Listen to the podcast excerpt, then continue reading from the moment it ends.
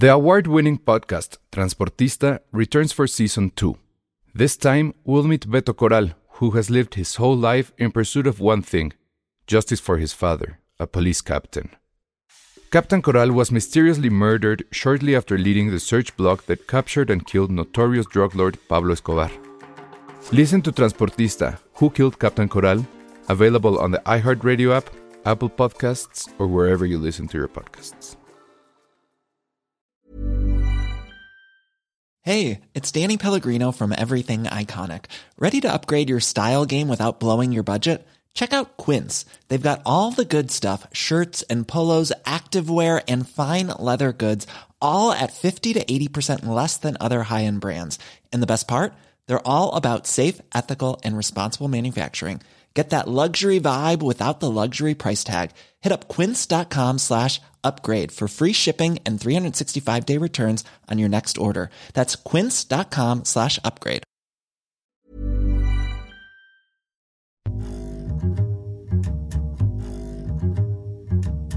Hola, ¿cómo están? Bienvenidos a Filmsteria, el podcast de cine que sufre de las malas conexiones de internet. Josué de plano tuvo que ir ahorita a reiniciar su modem. Penny se ve a 280p, pero creo que se escucha bien. Todavía, ver, todavía Penny. me veo, me veo, me muevo y me veo cortada. Sí, te ves así congelada. Y Chale. resulta que este país solo tiene buen internet en Monterrey porque está con nosotros Andy La Regia. Y escuchen ustedes la calidad de su voz. Venga, Sandy. Hola, ¿qué tal? Buenas noches. es que O sea- estaba pensando, o sea, sí, real, hay un privilegio acá. O sea, hay un privilegio. Sí, yo, detecto un privilegio, una burbuja, eh, detecto todo eso. De poder. De sí. poder. Porque además Exacto. a mí me late que está en... ¿cómo, cómo se llama este lugar? Que es el más... con gente más San Pedro, millonaria. San Pedro, San En San Pedro. Pedro. es San Petrina. Seguramente está en San Pedro. Por algo es Sandy La Regia, obviamente. Claro. Entonces, pero les juro que es como si estuviera aquí en la habitación de al lado, o sea, se ve bien. Digo, trae, tiene de fondo un, un muro que parece que está en, en algún separo, pero no, o sea, Sí, tiene... parece que estás en el torito, Sandra. Oye, capaz que el torito de Monterrey tiene mejor internet que la Ciudad de México. Se me hace Sí, que no sí. Ajá. Dicen que Penny trae Penny Explorer, por eso se ve todo. No, pero creo que ya volvió Penny, ¿eh? Ya, ya te ves bien. Sí, Penny Ya, está ya, tomando onda. Sí. Estoy tomando. Dice, tomando no tienen velocidad. agua, pero no, no tienen agua en Monterrey, pero tienen internet. Algo tenemos que ganar, claro. Dice nuestro amigo este Ángel López que él está en Caléxico y dice que ahí Monterrey Caléxico super conexión. Literal. Nice. Está Norte, buenísimo. el norte. El norte. El norte sobre el vacío de internet que tenemos aquí en el sur. Literal. ¿Viste lo que dice Penny? Está totalmente el norte sobre el vacío. Me encanta. Me Muy encanta. bien. Oigan, tenemos unos superchats que ahora sí los voy a mencionar. Miguel Zárate nos manda 65 pesotes y dice, chicos, ¿le pueden mandar saludos a Nati, Ivonne y Rubén que andan en Sundance? Qué padre. Qué chido que andan en Sundance. Nosotros anduvimos, bueno, nosotros no, Josué y Ale, que desgraciadamente Ale no va a poder estar con nosotros hoy, porque con eso de que Diamond Film se llevó 80 nominaciones al Oscar, entonces tiene muchísimo trabajo. Pero este, Ah, yo les puedo decir, ya les puedo decir cuántas. A ver, a ver, venga, venga. Miren. Diamond Ah, ah, Films. nada más que, perdón, a- alguien tiene de fondo unos perros. Entonces no sé si es en Monterrey o en. ¿No? No, creo que es Penny. Creo que soy yo. Si eres tú, no, a ver, te voy a poner mute. A ver, sí, Sí. la de los perros es. Entonces ya, ya puse el mute a los perros. Ya ven, no todo es perfecto. Quedé como No todo es estúpida. perfecto. pero bueno. Quedé, como, quedé como una estúpida. Ay, Sandy, no. Es una jauría de regios, entonces Le da, este, le, da, le da realidad a nuestro podcast. Le da realidad. un parece que está en un separo. Actuado. O sea, exacto, los perros. Alguien se intentó escapar. Bueno, si nos están escuchando, dense una vuelta a YouTube y vean a Sandra en los separos, ahí en, en el torito, y veanla qué triste está. Bueno, entonces a ver, Penny, ¿cómo están las Sí, nominaciones? A falta de Ale, quiero hacerle honor a la distribuidora Diamond Films y decirnos a todos eh, cuántas nominaciones tuvo Diamond Films que ya, ya sabemos que la distribuidora de Ale todos los años gana el Oscar. El año pasado ganó por Coda y este El año tiene a Ev- Everything Everywhere All at Once. Va a Está ganar. nominadísima. Diamond Films en total obtuvo 14 do- nominaciones en 10 diferentes categorías. Eh, La mayoría son de todo en todas partes al mismo tiempo, que tiene mejor película, mejor actriz, mejor actriz de reparto, mejor diseño de vestuario, mejor banda sonora, mejor guion original, mejor actor de reparto, mejor canción original, mejor edición y mejor director, ¿no? Los Daniels. Y luego tiene otra que es El Triángulo de la Tristeza, que estuvo en Cannes y ganó Cannes, ¿no? Sí. Eh, y Sí. tiene tres, mejor película, mejor guion original y mejor director. Ya, yo ya vi Triangle of Sadness. Si ponen un super chat, doy mi opinión. Si no, no. Uy. A ver, ya tenemos. Ya, tú también quieres hablar de ella, Sandra. A ver, eh, vamos a ver si ya se fueron los perros de Monterrey. ¿Ya puedo salir de la cárcel del Monopoly o no? Ya. Ya, ya Josué se ve bien, sí sirvió este. Sí, sí, fue buena idea reiniciar. Ay, vientos. Creo que llevábamos literal tres semanas así con Josué. Pero bien, ya te escuchas súper bien. Entonces, dice cosas que mantienen humilde Filmsteria su internet. Totalmente, Ericito. Totalmente. Y, y mira, antes eran los micrófonos, pero ya, ya mejoramos esa parte, pero el internet es una cosa complicada. Entonces, bueno, ya dijimos cuántas nominaciones tiene Diamond. Por eso no está Ale. Ale ya se fue a gastar su bono. Este, y no nos llevó. Entonces, este, díganle algo en redes que, que nos dé de su bono. Así, dice Cintia Salmerón, este año sí habrá podcast en vivo con sus quinielas. Este, ¿qué las veces pasadas no hubo? ¿Quién te lo dije? Nunca lo hemos hecho, según yo. Ah, bueno, sí, nunca lo hemos hecho. Pues no sé, a lo mejor sí. Si para entonces ya tenemos ciertos regalitos que estamos ahí viendo qué onda. Ah, eso sí. Yo creo que sí. Ericito hace, por cierto, hace mucho que Ericito no está en el en vivo, ¿eh? Quiero hacer notar eso. Quiero hacer notar que creo que fue su cumpleaños recientemente y, y nos abandonó gachamente, pero bueno, aquí está su super chat. Ah, cámara, hablen de Triangle of Sadness. Oye, pero sí, es así. ¿Cuándo estrena Triangle? Febrero, todavía ¿no? falta, pero no tengo embargo. Entonces, y no está Ale. Y, y ya la vio Sandra. Entonces, ¿puedo mencionar algo rápido? ¿Tú ya la viste, Penny? Triangle of Sadness, no. Ok, tú, tú ya la viste, ¿verdad, Sandra? Sí, ya. A ver, un, un minuto de Triangle of Sadness. Nada Más hagamos este- algo con Triangle of, Sad- of Sadness. ¿Cuál es como para que la, para tampoco soltar spoilers? Porque creo que puede haber ahí varios. No, no, no va a haber Sí. spoilers. No, no, que más bien, digamos, ¿a qué, qué diablos es Triangle of, Sa- of Sadness? O sea, es si metemos en una, es como la licuachela de qué? Ah, Porque tiene yo- yo sé, yo demasiadas sé. referencias Va, que va, va, podemos decir. venga, Ya, Sandra. yo te- es que no me acuerdo muy bien cómo, cómo estuvo, pero no que hubo una noticia hace poco que abrieron un lugar de licuachelas en como Polanco o algo así. Eso es Triangle of Sadness. Más o Sí, es, es una gran referencia. Ya que la vean, es una gran referencia. Eso. ah, ¿tú ya la viste, Josué? Sí, yo también ya la vi. Ah, ok. Iba yo a decir otra, de pero creo que sí es muy spoiler. Tú, de una serie cómica de los sesentas. ¿Cuál? Eh, la isla de Gilligan. Sí, está bien. Ah, pues es que no. Es que mi, mi problema, Sí. eso es lo único que voy a decir ahorita contrario a los Sadness. Quiere ser Oslund Haneke y termina Mm. siendo la isla de Gilligan. Mm, La Sí. verdad. La verdad. Sí, Y sí me sorprende- Gilligan Con Jackass Sí.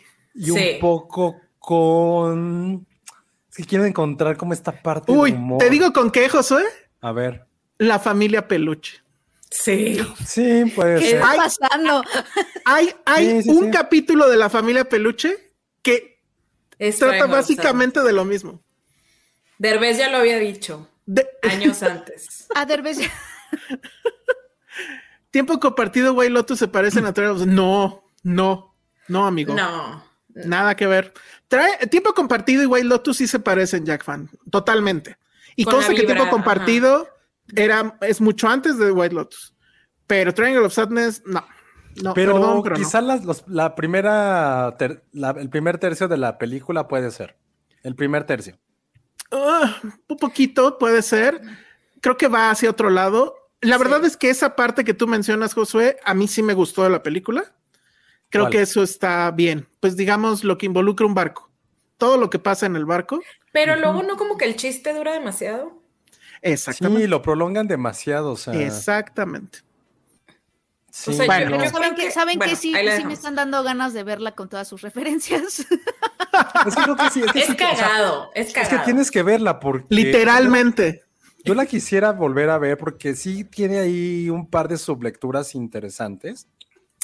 Pero No que sé. yo creo que tendrías que ver, o sea, es que yo la quisiera ver por una segunda vez solamente por eso, pero si no la vuelvo a ver no pasa nada, ¿saben? O sea, no. Es que luego también hay una- un punto donde es como, mira qué tan intelectual soy, justo en esa parte del barco, que, que como que tampoco me convence, no sé. Pero cierta pelea entre dos individuos. Ah, eso es la- lo mejor. Es lo mejor. Es lo mejor. esas- esa mesa, digamos, es lo mejor. Y, perdón, pero la modelo, ¿qué onda con esa modelo? O sea, sí es modelo, ¿no? Pero falleció. fue- acaba de mor- murió apenas. ¿Cómo crees por? No sé, Algo- pero murió. Algo como que de le detectaron un virus o algo. O sea, fue de que en una semana, tipo, entró al hospital y bye. No manches. Literal, tiene- tenía de que 32 años o algo así. Wow. No puedo creerlo. Se llamaba Charby Dean. Sí, ¿no? No Charles B. Charles B. Dean, el personaje de Yaya. Me parece increíble porque la mujer, no importando la situación, se sigue viendo increíblemente guapa. Pero bueno, sé. falleció de una infección. Híjole, creo que esto está ma- eso sí es muy Triangle of Sadness, pero bueno, vamos a dejarlo ahí. Dice un crítico de los que ustedes aman comparáoslo con Michelle Franco. Y es, es que sí. Este, Y sí in puede a- in bad way, digamos. In a bad Sí, way. Sí. Sí, sí, esta parte tremendista lo tiene. A mí Robin Osmond me gusta mucho, mucho. Eh, yo estaba muy entusiasmado de la película, pero sí. O sea, también me recordó como, ¿te acuerdas, Penny, de la canción de Capitán de Caló? O sea, también tiene como referencias al de Capitán de chica. Caló. Les juro, o sea, híjole, alguien debería de hacer la, la edición del video de Capitán, Qué pero con imágenes de Triangle of Sadness. Qué Juan Jaime nos está escuchando que creo que él pudiera hacerlo. Ese debería ser el soundtrack Capitán de que Caló. Fue mi, fue mi Capitán. referencia favorita. Aplausos, Josué. Ay, a mí sí me gustaba Caló, qué oso. A mí me encantaba Ay, Caló está padre. Y me sabía toda esa canción porque era como un rapeo. Porque Sí. Penny, Caló rapeaba. Penny, En tu boda. lo que acabas de hacer, exacto. En tu Espera, te boda. voy a buscar las, yo las remix.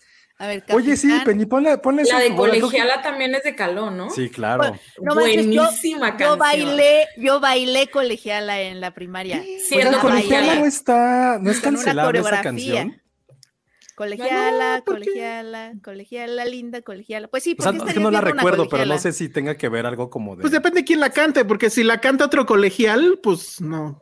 Es Claro que pero otro no sé colegial- si los colegiales Exacto, entre a sí ellos. mismos como colegial. Hola. es como la de Hola, hola. 17 años. Nadie de 17 le Bueno, canta a otra de ok. 17. Sí. La ser que de- sí, porque estarías viendo a una colegiala porque esta- eres tan coqueta. Colegiala, ven, dime que sí. Ay, hay que no analizarla. empecemos. No, Pero no Penny, la bailaste. Pero La pon bailé. Capitán en tu boda. La ¿Sabes que Aquí están las lyrics. Un día en una rifa me saqué un viaje en crucero. Crucero. Y Y dije, "Oh oh, God, esto es para gente de de dinero. Totalmente Triangle of Sadness, no lo puedo creer. La- no, lo que sigue también nos dice la y la fortuna. La fortuna, que Que ahora ahora, me me acompaña. acompañan. Dirán que soy suertudo. Desayuno. con desayuno Es con Triangle of champaña. Desayunan con champaña. Ya, a ver, lo voy a hacer, se lo juro que los voy a hacer y lo de- subiré. Y de hecho, hay una parte que es muy, que hablan del capitán que el- en la película. Capitán. No decimos quién es, ¿verdad? No, no, Fue no. por No. culpa de ese tonto capitán. Capitán. Sí, sí, también, también. Sí, también Ya. por culpa del capitán. A ver, Diamond, si logro que ese video se vuelva viral, me pagas una lana. Claro. Así lo voy a hacer ya. Lo voy a hacer, lo voy a subir a TikTok. Y ah, pero ah, no, sí, sí se puede, claro que puedo. Sí, Sí, sí. Sí, sí, sí. Totalmente, totalmente. Cuenta una historia de adrenalina, hay giros, hay twists, o sea, es una Sí. canción No, viene al filo de tu asiento, ¿no? Están pasando cosas, el capitán, primero le echan la culpa al capitán, luego se redime, le dan las gracias al capitán, o sea, tiene todo un arco esa canción. También puede ser como canción de Titanic, ¿no? De Jack de Titanic. Porque no se la ganó en una También, rifa, pero también. Ajá, también claro. puede ser. Dice No sé si fue culpa del capitán el choque con el iceberg, pero pudiera ser. Dice Itzel Sí. Coca, todo este episodio mantendrá humilde a Filmsteria por años. Nos perseguirá hasta la tumba. Totalmente. Sí, nuestra- Pero entonces, sí, nuestro vínculo O sea, con Capitán de Calor ver, amigos, nos tiene o que sea- mantener humilde, siempre. Fí- Fíjense cómo, cómo les manejamos la mercadotecnia inversa. O sea, al comparar Triangle of Sadness con Calo, ya les hicimos, ya les incepcionamos la idea de que la tienen que ver. Exacto. Y cuando la vean, en su cabeza va a estar sonando Capitán y se van a acordar de nosotros y se van a reír en la sala. O te O puedes sea, poner un audífono y estás que viendo la película. y Sí, sí, sí. escuchando. Es que sí la Oye, quiero volver a, ver la letra bien, alguien- porque creo que sí puede vaticinar todas. O sea, no sé si puede spoilerear, pero por lo menos gran parte de la película está en, la- en- está en esa canción. Ya, total, está increíble. Hace mucho que no pensaba en Calor, gracias. No, pero ya para tu boda, ¿eh? También pon la de la de ponte atento, ponte, ponte. Que la voz del que canta. Calor era increíble y tenía lento. Y la de-. Y la de no puedo más. Esa sí es la que Ah, más me sí. gusta de ahí. más. No más, si tú no estás, si tú a mi lado no estás, en este instante sentir el calor. No mames, ¿por qué me la sé ya? Güey, formas de amor, claro. Formas de Formas amor. de amor. Formas de amor. Qué sentimiento. sentimiento, Oigan. Y así, así, mira, así, así. Formas de amor. Conocer No tan mames, ya. solo tú y Tú y yo. Tengo que, co- tengo que confesar que Juntos. he ido como cuatro veces al 90s Pop Tour y ellos ¡No! van al 90s Pop Tour. Entonces los he visto como cuatro veces. Entonces es algo. Dura como cuatro horas el concierto. O sea, neta, lo que pagas por lo que ves, o sea, es de que la mejor inversión, porque sí estás ahí como cuatro horas. Entonces se pone muy divertido. Me encanta. Oigan, deberíamos me hacer una transmisión desde, el 90s Pop Tour con Patty y Penny. híjole, No yo iría a esa cosa. Vamos, vamos. Yo iría a esa cosa, pero sí Sí. que me la patrocinen, ¿eh? Me da mucho oso pagar Ay, por no, eso. yo, yo, yo sí. Yo iría, pagaría por ver a. Faye. ¿Quién más va Ah. al 90s Pop Tour? A ver, yo no sé, Sam. Faye- bueno, a los que yo he ido, ha ido Faye, Alex Sinte, que bueno, ya está medio cancelado, ¿verdad? Este, los de OV7, los de Cabá, ha ido Kalimba. O sea, una vez estaba Calón colegiala y luego salió Kalimba a cantar y fue de que, ¿qué? Tipo, todo el mundo la perdió, o sea, la perdió. Y luego me acuerdo que esa vez nevó aquí en Monterrey. Entonces, de No, o sea, salimos y estaba nevado. O sea, o sea, fue- ¿Qué? o sea, pasaron muchas cosas. O sea, la, la rompió tanto que hasta nevó en Monterrey. No, o sea, yo me acuerdo que hacía además- demasiado frío afuera y es de que tipo ya había un saco y así, y de que poco a poco me fui quitando así de que el saco, el suéter, la blusa de frío, me que, o sea, de que porque to- o sea, el, el calor literal del lugar iba aumentando conforme Pero además, los además iban que, saliendo. que Kalimba esté como próximo a la canción de colegiala, porque ven que tuvo el Es problema que- este de Sí, que eh, oye, eso sí, Literal. sí. Es, mo- es muy es justicia Es un mal poética. Timing. es muy meta, Sí. es, es mal timing. Sí. Alguien lo debió de haber pensado en ese programa, no manches. A lo mejor lo querían sabotear, sí. Pero gran concierto, Ah. ¿eh? Yo sí Gran iría por ver a. Jeans y a, y a Faye. Las jeans también, que ya no son las Jeans. son las JNS. Ay, ¿eso por qué? Porque Pues, como que robaron el. Ajá. Sí, a mí me gusta el grupo, ¿cómo se llama el de Hola, ¿cómo estás? Ah, ellos también van. No del todo. Desacados. mal. Esos me, me- ah, desacados. Que son dos, ¿no? Un chavo y un. Sí. Bueno, ya no son chavos. Más de lo que te imaginas. Si está aquí nuestra amiga argentina, eran argentinos, y el cantante se parece a Ángel Di María. Órale.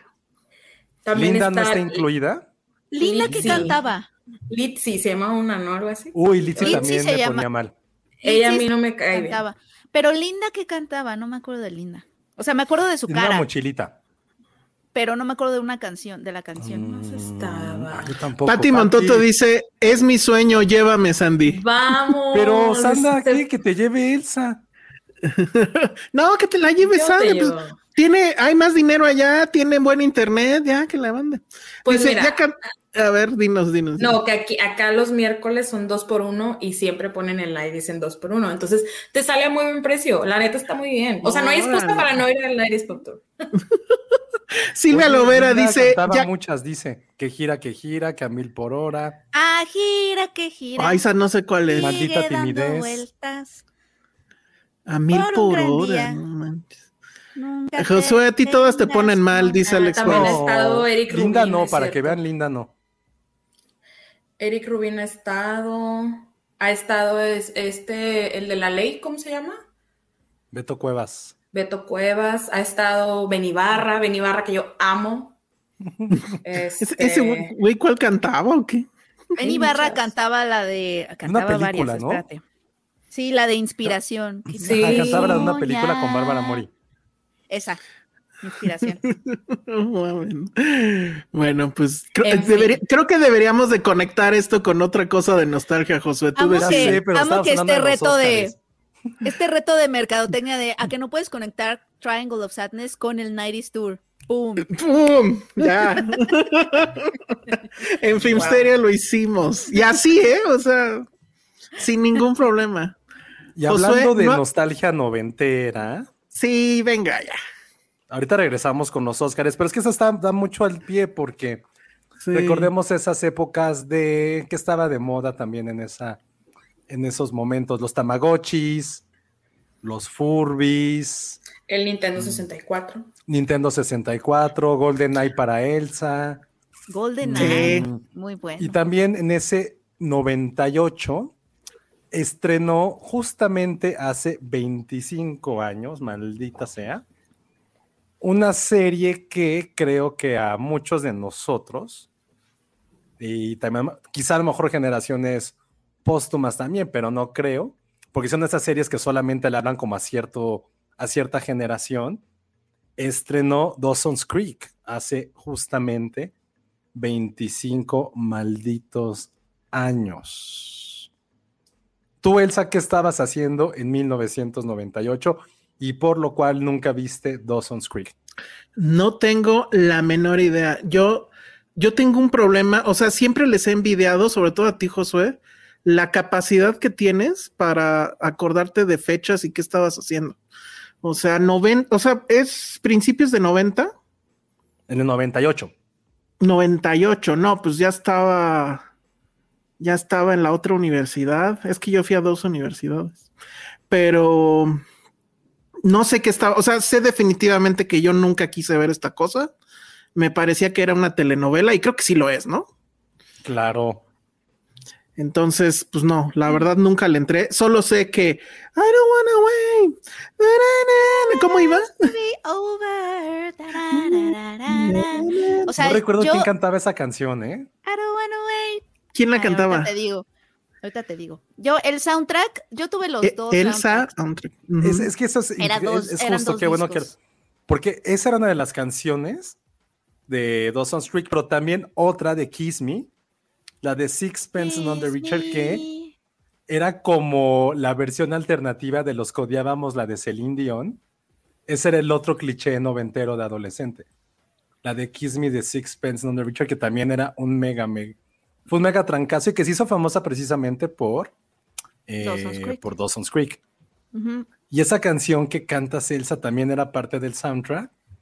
Pero no sé si recuerdes, sobre todo Penny, que en la primera temporada había otra canción que empezaba Sí. la serie.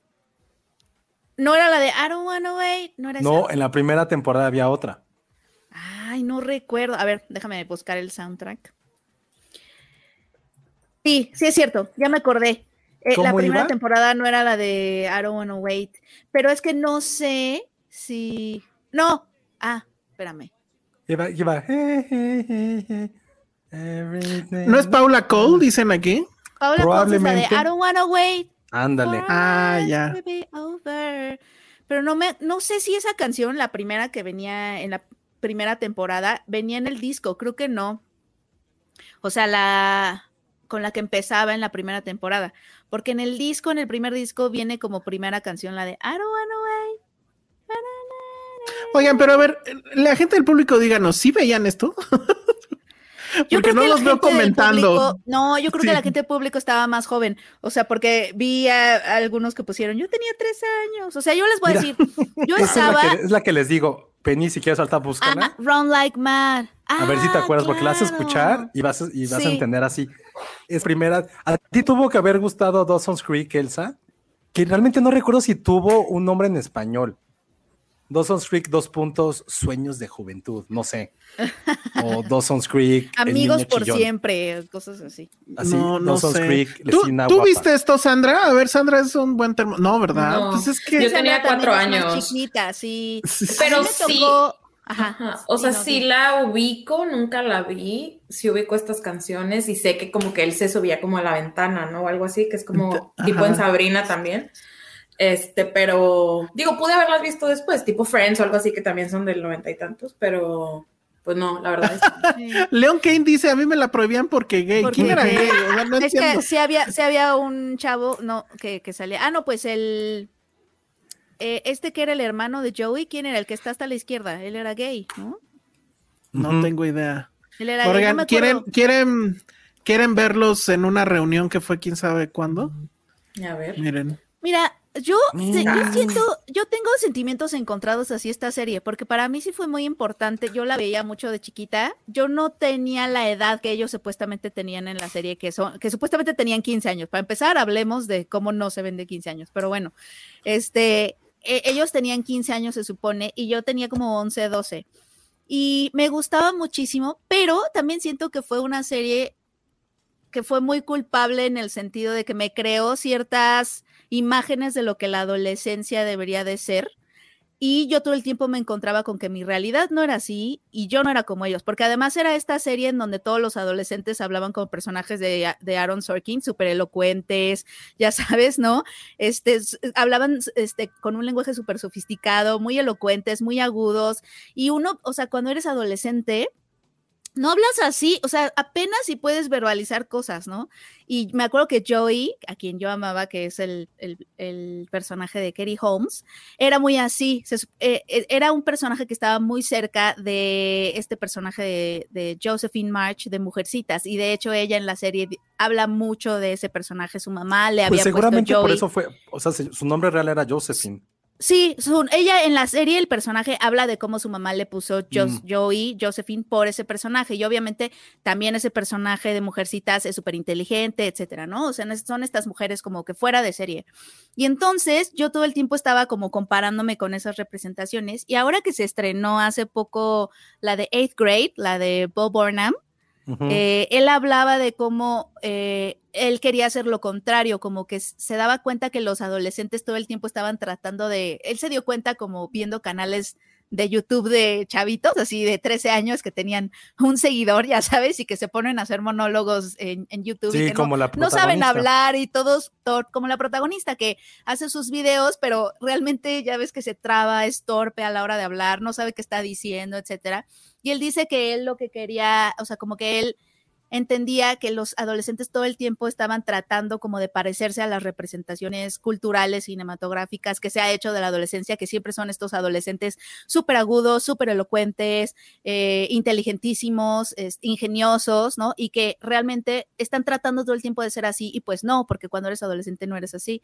Y me, cuando yo vi esa entrevista de Bob Burnham, que él quería hacer lo contrario, justamente estos adolescentes que no saben ni cómo hablar, ¿no? Que no son elocuentes, pero están tratando como de ser y de verbalizarse. eh, yo pensé luego, luego en Dawson's Creek, o sea, de lo que a mí me había hecho Dawson's Creek, como de pasé toda mi adolescencia tratando de ser como ellos, tratando de hablar así, tratando de, de tener las respuestas, ya sabes, en la punta de la lengua y todo.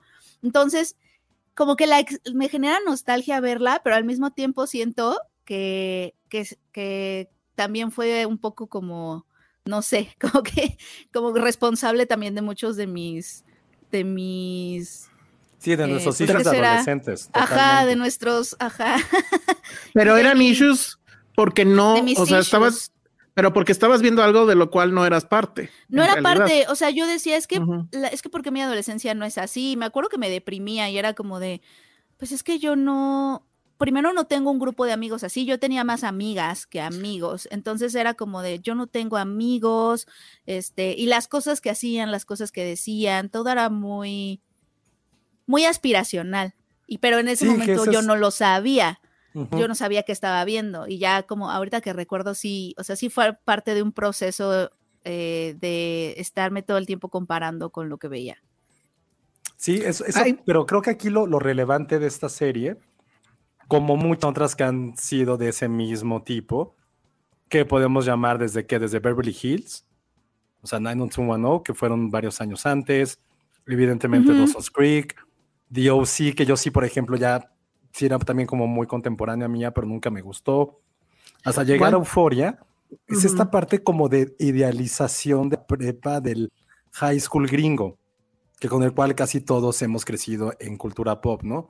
Pero creo que lo, lo interesante de Dawson's Creek es esto que nos pone Rafael Antonio Pérez, que era, por eh, claro que la vi, varios temas que eran novedosos sobre la primera vez, como el condón en la pantalla, la parte gay. Eso no lo había tocado como una serie tan masiva y tan grande como era Dawson's Creek. Y también sí fue como esta serie, y antes de que existiera como el término millennial, que se hablaba de este cambio de milenio, que se tenía como muy presente esto. Tenían estas Macs de colores también, con, no, con, como con el CPU de colores, bueno, más bien el monitor de colores. Empezaron a hablar de internet. Entonces sí fue como una serie que a mí tampoco me, me sentí identificado, pero sí veías esta parte aspiracional de algo que a lo mejor ibas a poder vivir, que creo que al final de cuentas también es gran cosa de lo que habla o de lo que tratan este tipo de, o sea, no van a decirme que todos eran como estos niños ricos de DOC cuando estaba más de moda, o que tenían fiestas como Euforia, la gente que ama Euforia ahorita, ¿no? Entonces, creo que esa es como la magia de esta serie, que al final sí se convirtió en un, en un fenómeno pop durante unos 3, 4 años que duró como esta parte muy, muy cimentada. Y creo que a diferencia de esas otras series de las que hemos hablado, quizá con excepción de Euforia por Zendaya, pues por lo menos dos de esos characters, o sea, de los actores se convirtieron en Big Shit en Hollywood, Katie Holmes y Williams, que a lo mejor no todo el mundo sabía que, que, salió, de, que salió de ahí, pero eso también fue mega, mega increíble. Y creo que a lo mejor la, la parte que a mí más me llamaba la atención de, de Dawson's Creek, a lo mejor y muy ñoña, es que Dawson era súper, súper fan de Spielberg. Entonces, como que toda su. Él quería ser cineasta y como que todo lo que hacía giraba alrededor de las películas de Spielberg. Entonces, eso también le daba como varios puntos a, a la serie. La parte de canciones, pero creo que lo interesante es justamente eso, ¿no? Que cómo marcó a cierta generación. Creo que eso que dice Penny, creo que también todos los lo hemos vivido con esta parte de, güey, no estoy viviendo eso, pero lo quisieras vivir. Y te obsesionas un poquito con eso. Entonces creo que cada generación tiene su serie y por lo menos de la mía o de la nuestra sí fue un poco Dawson's Creek. O sea, si era llegar a platicar de la, de la serie al día siguiente en la escuela, aunque era una escuela de puros hombres, sí estábamos muy clavados con, con Dawson's Creek. También estaba la fantasía de la, del este, de la vecina perfecta, de la chica con la cual se obsesiona. Y al final de cuentas, creo que el genio detrás de esto es Kevin Williamson, el mismo responsable de Scream y de Sé lo que hicieron el verano pasado. Entonces, uno de los hombres más fundamentales de finales del siglo XX. Eh, En, en Scream, ¿el qué hizo? Perdón. Él es el escritor. Ah, ya. Y él es prácticamente que le dijo a Wes Craven así de, güey, hagámoslo, hagámoslo, hagámoslo, hagámoslo, hagámoslo. Ujú. Y que al final de cuentas a Wes Craven, pues porque es él. Pero realmente creo que yo, para mí, la magia de Scream es ese guion, es la historia. Más allá de que sea Wes Craven. Entonces, y también digo, él también creó esta parte de sé lo que hicieron el, el verano, sé lo que hicieron el verano pasado. Bueno. Oye, a ver, rápido. eh, ya chequé por fechas y pues en esa época yo ya estaba viendo Sex and the City, sorry. Este, No, bueno. lo que dice Jack Fan, y sí, yo que no la vi y que la verdad no la voy a ver jamás, en un tweet. ¿De qué iba la serie? Porque pues sí, no, ya hablaron mucho de ella, pero no sabemos de qué iba la serie. Mm, Ay, ¿cómo se puede resumir? Pues los personajes Mm. principales son eh, cuatro, pero justo en- empieza la serie cuando llega la cuarta, que es Michelle Williams. Eh, son estos adolescentes que van juntos a la preparatoria, secundaria, no sé. Pero este mm, Dawson, que es el personaje de James Van Der Beek, y el personaje de Katie Holmes son vecinos y te dan a entender que han sido mejores amigos desde chiquitos, ¿no? Y ellos son los que se visitan eh, subiendo a las ventanas. Eh, ella es la que lo visita por la ventana, ¿no? Mucho. Ella llegaba a su ventana.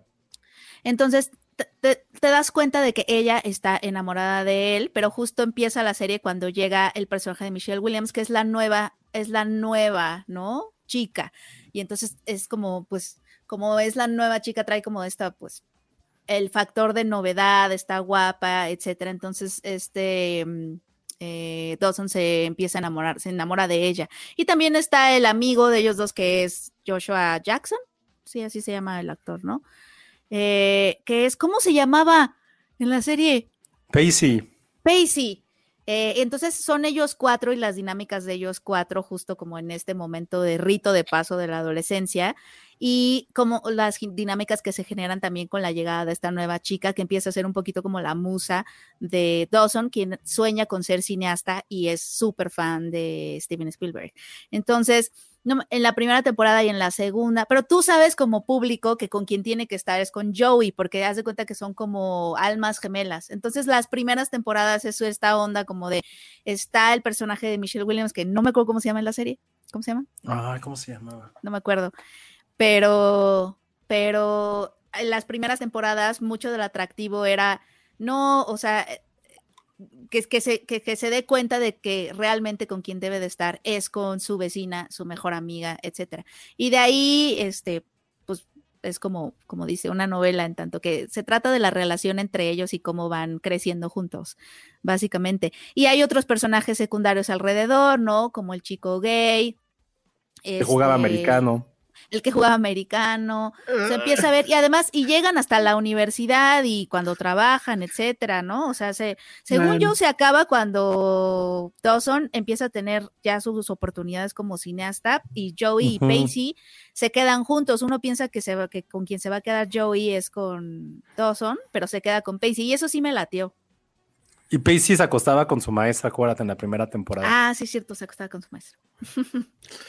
No, pues qué padre. Este dice Jack Fan, yo me mantenía humilde y veía clase 406. de, lo que han dicho aquí en los comentarios, me doy cuenta que creo que era la misma etapa de Wonder Years, según Lulu. No, es que no, Wonder Years es más es más es más principios de los 90. Ajá, puede ser. 100% Pero acuérdate que aquí las cosas pasaban más tarde, entonces en una de esas. No, porque, eh, también menciona los años maravillosos yo estaba en la primaria y por eso nunca me gustó. Dawson's Creek ya estaba en la secundaria, casi prepa, entonces por eso me identifiqué mucho más. serie, en la serie en la secundaria no me acuerdo, pero creo que sí en la prepa Beverly Hills sí pegó muchísimo. Jamás la vi tampoco. Beverly Hills pero sí siento, mi hermana. Pero sí, siento que es. ajá, Creo que esa es la que me tocaba, o bueno, la que me debió tocar a mí, pero la verdad es que. Jamás. O sea, excepto porque estaban guapas las guapas, que ya ni me acuerdo cómo se llamaban, pero sí. Dice Alma Rivera, mi hermana. ¿Y, y, Jennifer Donnelly? No. No. No, las de Beverly Hills. Ajá. No, había una que sí era muy famosa. Ah, no, eran Shannon Doherty y Jenny Garth. Jenny Garth era la rubia. Exacto. y Shannon era la... Uf, era la de pelo negro. Sí, dijimos uf al mismo tiempo. Bueno, Alma Rivera dice: Mi hermana está a mi lado y dice que ya le spoileraron el final porque le quitaron de Netflix. Chale. Chale, no, pues es que llegó un poco tarde. ¿Pero ahora dónde se puede ver entonces? ¿En HBO Max o qué? ¿Quién sabe? a ver, lo voy a buscar. Y pues nada más por si alguien quiere corroborar. Sí, efectivamente ya contaron el final. Pero ay, bueno, ya, tiene 25 años, o sea. ya. Exacto. Ya, ya, ya. Todo es válido, se puede contar el final de todo eso. Sí. Está en Prime Video, pero además en español en Prime Video le pusieron Dawson crece. Ah. Creek crece. Ajá, exacto. Creek crece. No es, no es mal el título. Dawson crece, Dawson de... Bueno, ya no sé si decirlo porque ya no quiero spoilearle más a esa persona, pero yo no me, Madame Tussauds pone ahí un plot twist del que yo no me acordaba, pero se me hace muy trágico. ¿Eso es cierto? ¿Cuál, cuál, cuál? A ver, déjame. Ay, dilo ya. Que, ah, bueno, Que, que, Jen, el personaje de Michelle Williams, se muere. No me acuerdo de eso. Sí, al final se muere. Uf. y creo que se muere como, como Jenny de Forrest Gump. Jimena Lindman dice: Clarísima. El, el, diván de Valentina por siempre. Claro. el diván, este, todas las de Belinda, las novelas, este, animadas Ginger, no sé si recuerdan esta serie animada que se llamaba Ginger. Es de Nickelodeon. Eres Eso muy joven, es Sandra. muy Eres muy joven. Sí, es que eh, es que Sa- Sandra es niña Nickelodeon, que, que Sí. fue abajito. ¿Pero de qué año eres, Sandra? Esponja. 94. Es que es de la No, edad de mis pues, primas. Acabo de cumplir años la semana pasada. Ah, sí, es cierto, pero sí te felicitamos. felicidades. Ah, bueno. Sí, es, es generación Nickelodeon. Esa ya, a mí yo Pues, ya, ya no me Por tocó. ejemplo, mis primos de esa edad más o menos, creo que entraron durísimo a DOC. Sí, Mm. también. DOC creo que es- eso es más como para ellos, porque me acuerdo mucho. Es, es lo que dijeron aquí, que había mucha. Ay, ay, ay, Patterson. Este. Que para muchos el DOC fue ese tipo de serie. Y también decían otra, ¿cuál es? Mira, por ejemplo, Leon Kane dice que One él era Tree más. Hill. sí, One Tree Hill, exacto. Dice Iván Chimal que era como Ah, que One su Tree onda de esas series. A Y Ericito dice que veía hechiceras. Sí. Sabrina también. Ah, Sabrina, yo Sabrina. sí la veía. Pero, pero Sabrina, y- o sea, pero Sabrina no creo que, que juegue como en la misma liga. No, claro que no. como Ah, comedia boba, que no está mal, no Sí. estoy diciendo que sea algo malo. Pero esa tenía como esta parte de drama, de coming of age y Era todo más una sitcom. Como... ¿Qué Sí. pasaban Ah. antes de Dawson? ¿Alguien se acuerda? No. No. Como que antes. Sí, o sea, porque clásico que era como que una barrita donde te quedabas, ¿no? O sea, empezabas viendo, no sé, Los Simpson y luego de Los Simpson pasaba, no me acuerdo qué. No sé si Dawson estaba en ese horario, pues. Pero no bueno. me acuerdo, ¿eh? Sí, porque sí, como que, o sea, no sé ustedes, como que prendías la tele, no sé, de 5 a 8, algo así. Gilmore Dice, Girls bueno, también, tiene un gran Gilmore fandom Gilmore Girls. Girls. Ujú. En Gossip su momento Girl. hicimos un especial de Gilmore Girls cuando volvió a, a salir. Eso que a mí, la verdad, yo sí la vi fue con ella. Pero eso es mi Bueno. testosterona hablando, la neta. The OC era mil veces más White Pues sí, todas iban subiendo la Todas. Hasta Lo más, lo más cercano a todas estas series que vi fue Smallville. Smallville no la vi. Horrible. Ah, Pero sí le Smallville yo tengo- sí la vi. Pero le tengo No, yo cariño. Sí le tengo cariño. Sí, sí. Feliz. J.J. Abrams tenía algo que ver con Felicity. Creo que Sí, sí. según ¿no? yo era el escritor. Ujú. J.J. Abrams era escritor de esa, de una que se llamaba Alias o Alias, que salía Jennifer Alias. Garner también. Sí. Mm, Somebody save me. no, pero, pero a ver, dice Jack Fan, Sabrina, sí es- no es un coming of age, o sea, Ah, es comedia, ¿no? es comedia vil y no tiene nada de malo, pero no puede ser considerado porque magia. O sea, es como decir que Harry Potter es como un coming of age, es como, dude, no. Pero Oigan, deje- déjenme leer este mensaje que está increíble. Dice Mara Navejas. Dice, hola, saludos desde Mexicali. Empecé a escucharlos hace siete meses desde el capítulo 1. Wow. Ya voy en el Wow. 300. Mi favorito es Elsa, eh, porque es Ah. todo un lindo con Patty. Ay, voy a Ah. enmarcar este.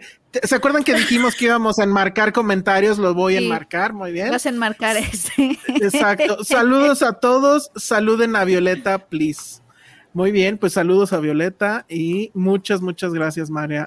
Oye, hay unos. Mara este, no sé si ya leímos algunos superchats que llegaron. Hay uno que tiene que ver con un tema que vamos a hablar al ratito, por lo cual Ah, no lo vi. no lo hemos dicho. No, pero es a al ratito porque es algo que sí tiene mucho que ver con algo que, que vamos a platicar, una sección. Bueno, pero ahorita queremos, ahorita si vamos a hacer otra conexión, pues la conexión es obvia, ¿no? Dawson era fan de quién? de Spielberg De Spielberg. y Michelle ¿Y quién Williams, es? que era su amor, Justo. sale claro. en algo que tiene que ver. Wow, no, está increíble la conexión. Pero bueno, este fin de semana se estrena finalmente en salas The Fablemans. Y cosa curiosa, no lo puedo yo creer. Sandra fue muy fan de The Fablemans, la vio Sí. en Morelia, la volvió a ver hace como una semana, me parece, y este, pues nos va a comentar qué le pareció la película. Obviamente, yo, yo ya también la vi, creo que ya también la viste tú, Penny. ¿Cuál? Perdón. The Fablemans. Ya. Ok, entonces, pero a ver, primero, primero que empiece Sandra. Sí, Y- justo tuve la oportunidad de verla en Morelia. Mm, Literal, fue un boleto regalado. Yo ni siquiera tenía lugar para ver la, la película. En la fila, ya sabes, ¿no? La de mera abajo, la A o no sé cómo, cómo están, pero yo te decía el cuello todo torcido viendo la película. Pero desde el minuto uno, o sea, la verdad me atrapó por completo. De hecho, fue mi película favorita del, del 2022, que pues pude verla precisamente el año pasado. Y pues no sé, o sea, a mí me encantó la película, la verdad. Yo creo que nunca me había encantado una película de Spielberg. o sea, yo entiendo, y era lo, una vez platicábamos, creo que hace poco acerca de eso, donde pues yo no crecí, o sea, entiendo esas películas, me gustan todas las que ha hecho, pero no crecí con ellas per se. Entonces, pues como que no tengo esa conexión sentimental, vamos a decirlo de esa manera, pero pues entiendo lo, eh, quién es y, y, la importancia que él tiene para el cine, y más después de ver esta película, ¿no? Este, a mí me, me, encantó, o sea, se me hizo muy enternecedora, se me hizo muy vulnerable, o sea, que él venga acá porque justo uh -huh. habla pues de su, de su historia, ¿no? De cómo es desde su infancia hasta la juventud, donde encuentra el primer trabajo ya más en la industria de, de la TV, ¿no? Empezó él en la tele. Este, y pues no sé, o sea, siempre es interesante más ahora, pues ver como que los caminos que han tenido los directores que los han llevado hasta donde están ahorita, ¿no?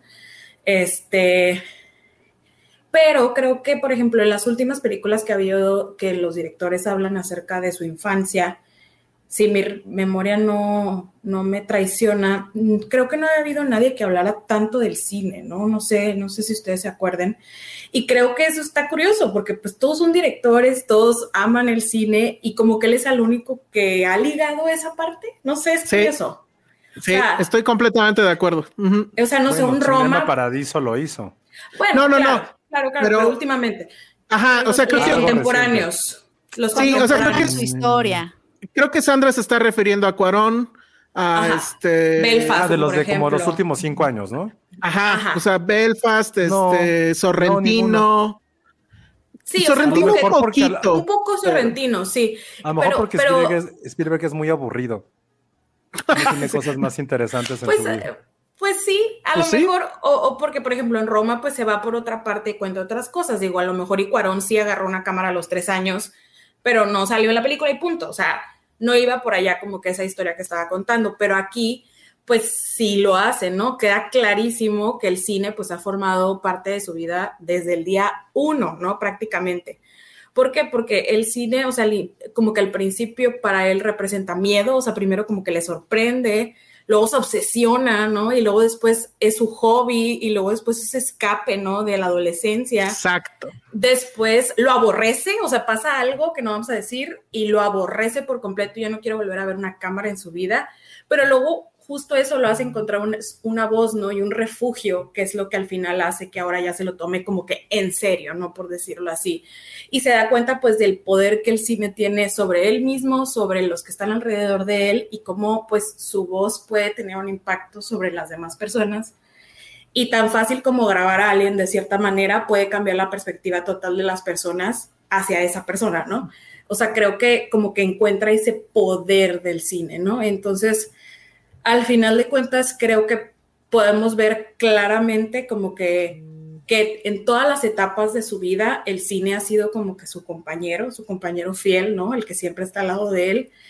Y hasta cierto punto, digo, a lo mejor se escucha muy romántico, pero es que sí me gustó mucho la película, pero es como si el cine y él se conocieran, ¿no? Constantemente a través de, de los años, ¿no? Este, y no sé, o sea, como que siento que es también padre ver que, pues todos siempre hemos encontrado refugio en el cine, ¿no? O por eso estamos aquí. O sea, nos gusta, nos hace cuando estamos tristes, cuando intentamos buscar respuestas y así. Y es padre ver que él también haya encontrado eso en su oficio, ¿no? Y que por eso luego ahora lo transmite, ¿sabes? No sé, o sea, no sé si estoy Ya, como yendo en círculos, pero, pero no sé, me gustó mucho eso. Ya y cásate con The Fablemans. es que la verdad, o sea, se me hizo una película muy pro sueños, no sé, no sé, o sea, me gustó. Pro sueños, me Este, encanta. Y pues, y, y al final de cuentas también esta parte ingeniosa, ¿no? Que él se, se inventó cosas, ¿no? Que recursos para poder llegar hacia lo que quería contar. Y, Y el pues, final, no digas qué pasa en el final, pero ese Ah, final no. es. o sea, con una Ah, yo cosa sí quiero tan saber qué pasa en el final. No, no les vamos a decir. No. O sea, la cosa más simple o sea, cine, pues, esos tres segundos al final de la película. Es una, es Este- una anécdota, pero es una anécdota real. Él ya ha contado. Ajá, exacto. Ay, tengo por ahí. Sí, voy a ir por IT en lo que tú sigues, Sandra. Este, pues nada, este, también los temas que toca, o sea, es bastante vulnerable en cuanto a contar su historia eh, personal de sus padres, este, que por ahí, pues, como en todas las familias, hasta en la de Spielberg hubo temas, hasta Spielberg lo buleaban por ser judío y mil cosas, ¿no?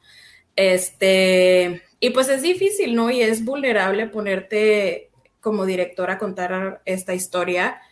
Y- y eso justo dijo en los, en los premios estos que acaban de pasar, ¿cuáles fueron los Golden Globes? Que él dijo, después de, después de la pandemia, dijo, oye, es momento de ya por fin contar mi historia. O sea, como que también el hecho de pensar que estos directores no les queda tanto tiempo y que ya por eso están contando sus historias, eh, pues no sé, o sea, como que también me hace pensar eso, ¿no? Él, él lo que dice, y siempre como que cuando un director declara cosas hay que tomarlo con reservas, pero en este caso me parece que es completamente cierto. Eh, él dice, esta película la he estado contando muchas veces durante toda mi carrera. E.T. obviamente es esta película, Klaus Encounters es esta película y nos podemos seguir. Lo que tiene el cine de Spielberg, a diferencia de todos los otros revisionismos que ha habido de otros directores respecto a su infancia, es que él lo viene haciendo desde siempre. O sea, el, el, el halo oscuro que cubre todo el cine de Spielberg, por más cursi que crean que es, es la ausencia del padre. Entonces, finalmente en esta película narra esa historia, narra la historia de su padre, la que en realidad se transforma en la historia de su mamá, una historia que por cierto yo desconocía, pero al parecer tal cual se ve en la película sucedió, no voy a decir qué. Eh, y creo que lo que hace Spielberg en esta película son dos cosas. Uno, efectivamente, finalmente sus papás dejan de ser ese espacio en blanco en un guion, ese- esos que no existen y por los cuales pasan N cosas, finalmente están a cuadro, finalmente están en la pantalla y siento que más que reconciliarse con ellos, sobre todo creo que le da a su papá, porque creo, evidentemente es el que más extraña eh, cuando pues, se separa de, de su familia, eh, creo que él le da una humanidad, o sea, siento que había a lo mejor muchos rencores por ahí y siento que la película le sirve para eso. Y la otra cosa que hace, creo yo, es contestar de nuevo la gran crítica de siempre de Spielberg, ¿no? Que él le bajó la edad a los espectadores de cine, que él inventó el blockbuster y por lo tanto pues echó a perder el cine, que él inventó básicamente el cine escapista, obviamente no lo inventó, pero vamos, es el mejor de sus soldados, ¿no? Y entonces en esta película creo que justo lo que hace es defender ese tipo de cine y lo defiende de tal de esta forma. Él agarra y dice, bueno, es que el cine te sirve para crear otras realidades, para modificar la realidad. Puedes contar cosas, puedes no quiero, o sea, no quiero explicar cómo es que lo hace en la película, pero es así, es, es un gran ejemplo de lo que puede hacer el cine. Y, y él está consciente de ese poder.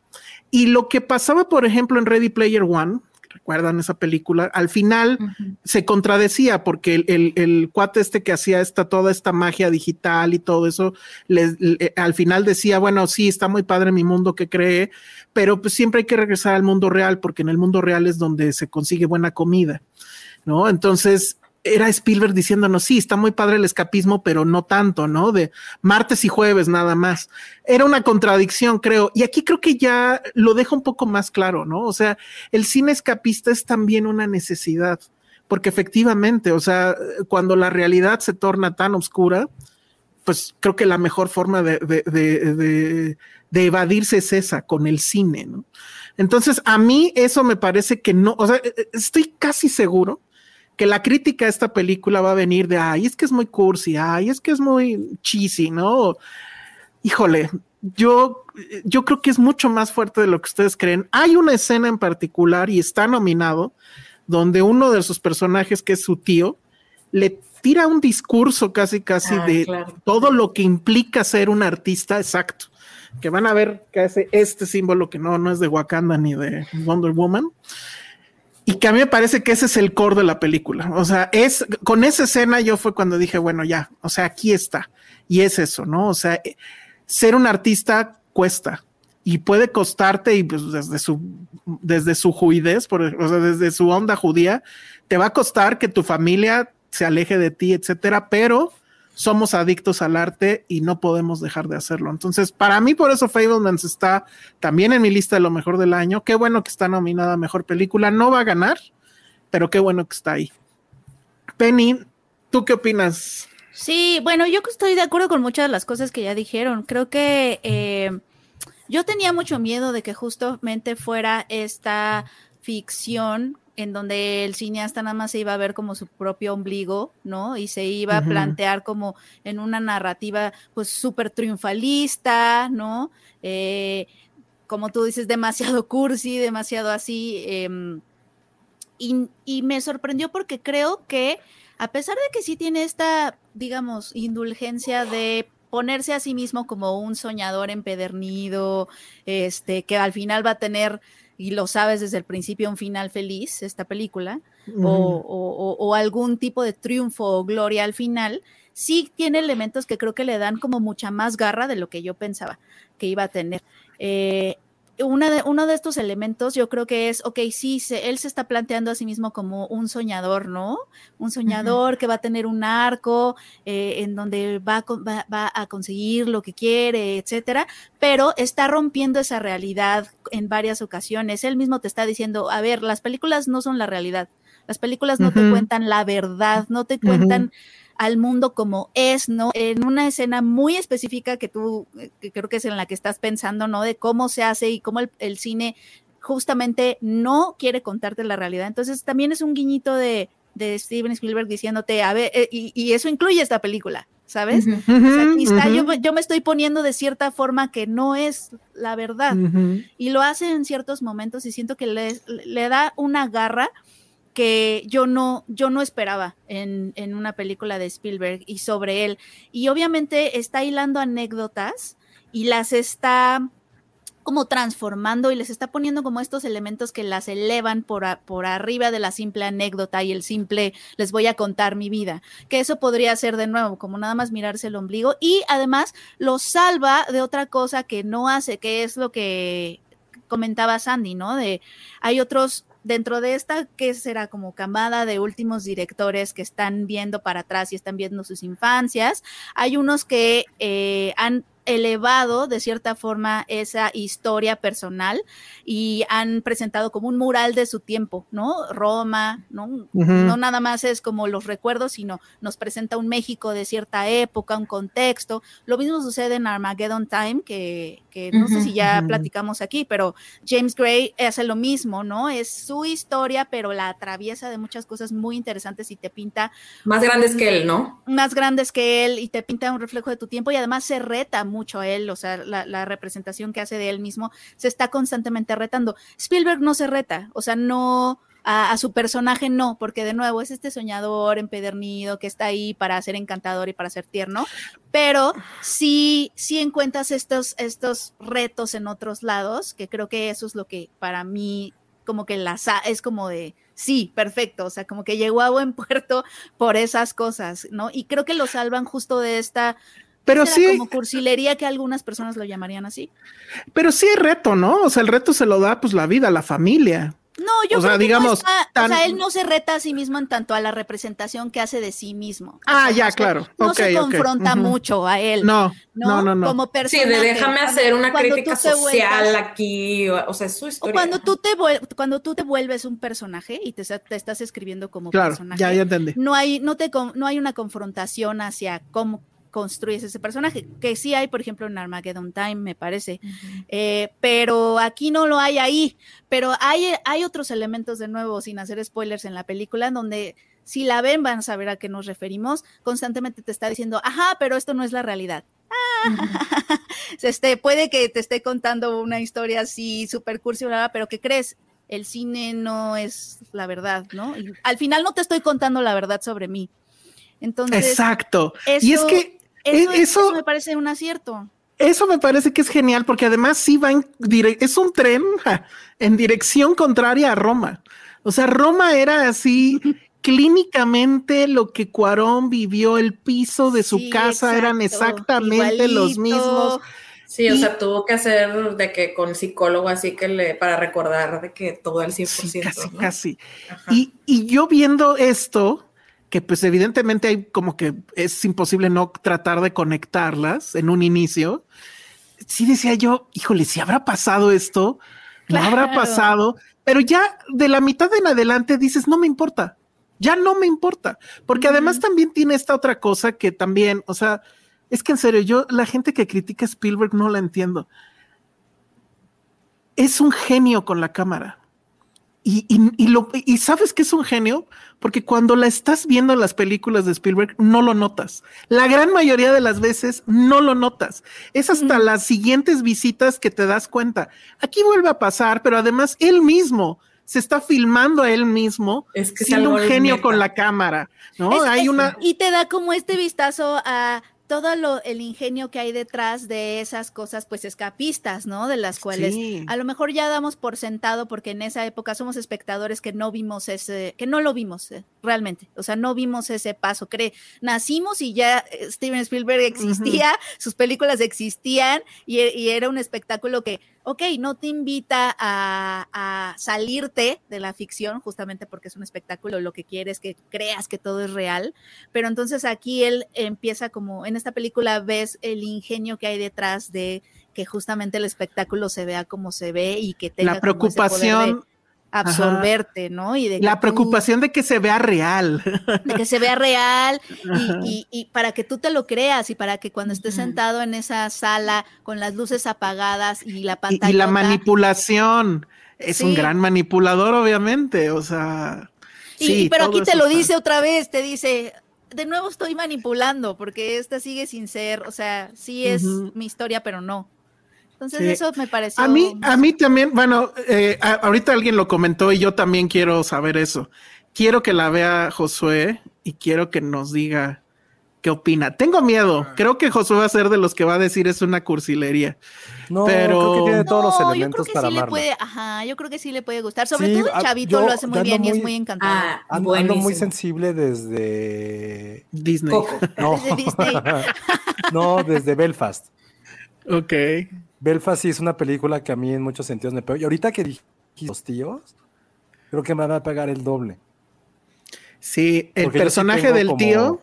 Sí, yo sí tengo un tío que es, es, o sea, era muy cercano cuando vivía en Estados Unidos, que, que, que siempre me, me impulsó mucho como esta parte de la creatividad y la escritura y la lectura. Y todavía ya hasta como en la universidad me seguía hablando todo, no, no los días, hablaba como una vez cada tres meses para preguntarme qué estaba leyendo y qué estaba escribiendo. Y siempre me estaba así como, como impulsando. Entonces creo que eso sí me va a pegar mucho más, que a mí saben que no me pegan las películas de abuelitos y mamacocos, pero esta del otra cuando dice el tío dije, puta madre, ya vi mis Sí. lágrimas caer. Y yo creo, Entonces, y yo creo que sí. va a pasar porque además él está nominado. Déjenme, es que no me acuerdo su nombre, ahorita lo estoy checando. Oye, ahorita hablando de eso, déjeme dar unos varios comentarios, A ver, venga. porque quiero este comentario. A ver, Penny. The Fablemans es super tía, muy feel good movie. Sí es feel good, yo- pero Yo, no, yo creo que tiene, de nuevo, como que yo sentía que iba a ver algo así y me sorprendió que tiene ciertos elementos que le dan garra y que no la hacen justo una película de tía. De nuevo, esta onda de las películas de tía lo que quieren, o sea, una de sus características, aquí analizando nuestro, nuestro género de la película de tía. Para mí, la película de tía que estábamos proponiendo en el podcast pasado es una película que justo te quiere conmover todo el tiempo, es sentimental, pero además te quiere meter a la ficción. Justo quiere que te pierdas en la ficción, que no pienses en esto no pasó, esto no está pasando, justo es la ilusión de que estás viendo algo que es realidad, ¿no? Ese es justo el espectáculo, es justo te- para, para tú conmoverte a cierto grado, ¿no? A un alto nivel en esas películas, tienes que sentir que lo que estás viendo realmente está pasando. Y creo que Spielberg te saca de eso varias veces y eso es lo que a mí me gustó justo. Eh, termina siendo obviamente muy tierna, eh, encantadora, pero sí tiene como estas otras cositas que yo siento que sí le dan como edge. sí, No, y está creo que Creo que lo que ha hecho Spielberg, yo no soy como no es santo de mi devoción. evidentemente todos crecimos con Spielberg. Ya llegas a una edad que a lo mejor todavía no, o a mí me pasó que llegué a una edad que ya no era como mi, como mi maestro de ceremonias.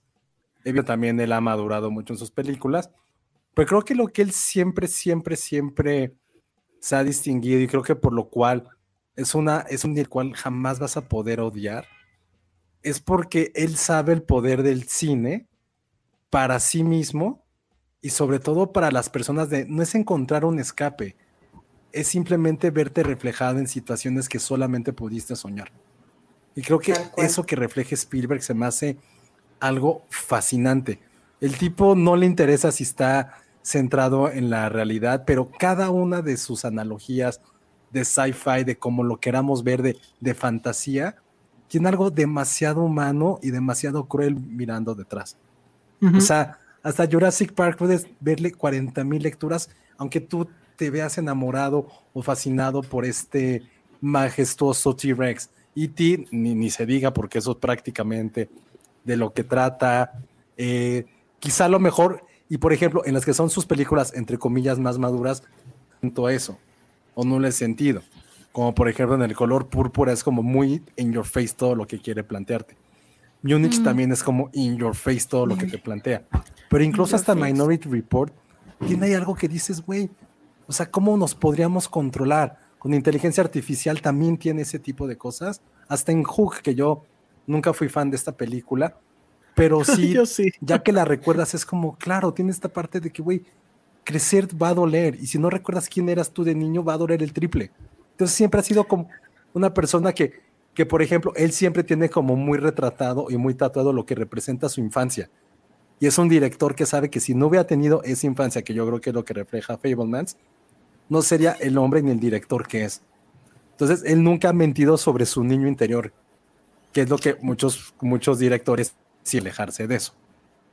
El, eh, cuando, cuando gana el Globo de Oro, la otra cosa que dice también es eso, que, que finalmente le gustó decir como que a los cuatro vientos, o, o con tal libertad, una cosa que en realidad la, la, ha dicho en todo su cine, pero bueno, decirla ya así directo, ser un niño no es fácil. Y, y, y estamos hablando ya de un hombre de setenta y pico de años, ¿no? Entonces, este, la verdad es que a mí me parece que es una gran película. Eh, sé que probablemente muchos ya la vieron de alguna u otra forma, pero pues sí, o sea, es una película que se tiene que ver en, en, la sala. Dice Ana Posada, me encanta cuando hablan tan bonito de una película, creo que al final del día todos estamos aquí por esos sentimientos que nos genera el cine. Así es. Sí, estuvo, estuvo muy bien eso que dijo Sandra. Este, ah, bueno, sí. Eh, eh, Hugo Hernández dice: De niño tenía el VHS de The Flintstones y siempre pensé que era dirigida por el por él porque la portada decía Steven Spielberg Presents. Mm. ah. Pero, pero, él sí fue productor de esa, ¿no? No sé. Sí, creo que es pro, claro. Sí. Es que también dentro de los grandes pecados de Spielberg, hay esta historia oscura de que Orson Welles, justo cuando compró, porque saben que él tenía el, el sí. ¿cómo se llama? El trineo, el Rosebud. El Rosebud. Uh -huh. Y que Orson Welles ya en sus últimos años, y pues ya casi con un pie en, en la tumba, le pidió a Spielberg que, que, le ayudara a hacer su última película. Y Spielberg dijo no. ¿Por qué? No sé, no, no tengo idea. Pero la gran crítica que le hacen es, güey, ¿cómo le dices no a Orson Welles? Así ya esté en lo último, pero te pones a producir The Flintstones y no sé cuántas cosas ha producido que son una Ay, basura. Los Animaniacs también los hizo Spielberg, ¿no? Pero, ah, es, pero es los que, Animaniacs es calidad. Exacto. bueno, Volver al Futuro es Spielberg. O sea, si de Spielberg no hay Volver al Futuro. Así de cabrón. O sea, ni el, tampoco el, hay Star Wars sin Spielberg. Tampoco. Sí, en el sentido de esa anécdota creo que es muy conocida. Él fue el único. Es más Coppola. Sí. Los dos, pero, pero fue Spielberg el que vio la película junto con todos los demás y Coppola y ¿cómo se llama? Este, Brian De Palma y todos estaban con cara de ugh con, con George Lucas, así de güey, ¿qué acabas de hacer? Y Spielberg fue el único que lo entendió y le dijo, güey, va a ser un madrazo. Pero bueno, o sea. Y sí. Sí, claro, claro. Y, y bueno, no, y, y, luego aparte, estás. Y Lucas lo ha dicho, que siempre era como fue su gran rival de escuela. O sea, eran como amigos sí. y rivales, porque ya Coppola era más grande, De Palma y Scorsese estaban del otro lado del país. Su rival y a quien con quien se la medía era con Spielberg. Sí, totalmente. Oye, ¿Creen, no que- mames, creen que los que queden tengan su grupo de WhatsApp? Ojalá que sí. Ay, sí, ojalá sí. Estaría- ojalá. es gran- No mames, sí estaría cabrón que tuvieran una. Y que escriben en mayúsculas, ¿no? Así que como Ay, fuera grande. sí, por favor. No, pero que sí. siempre tenían como ajá, en mayúsculas, como súper grande la letra, siempre con la luz hasta arriba. A lo mejor el único que no Que sería le hacen hacia las fotos de que como con los dos dedos para hacerle eso. ¿Sabes Y sus fotos de perfil como en contrapicada, ¿no? Sí. Así que se les ve la papa. A lo mejor Scorsese no, porque su hija la ha de decir de no mames, a ver. Eh, Sí, yo estos creo. TikToks.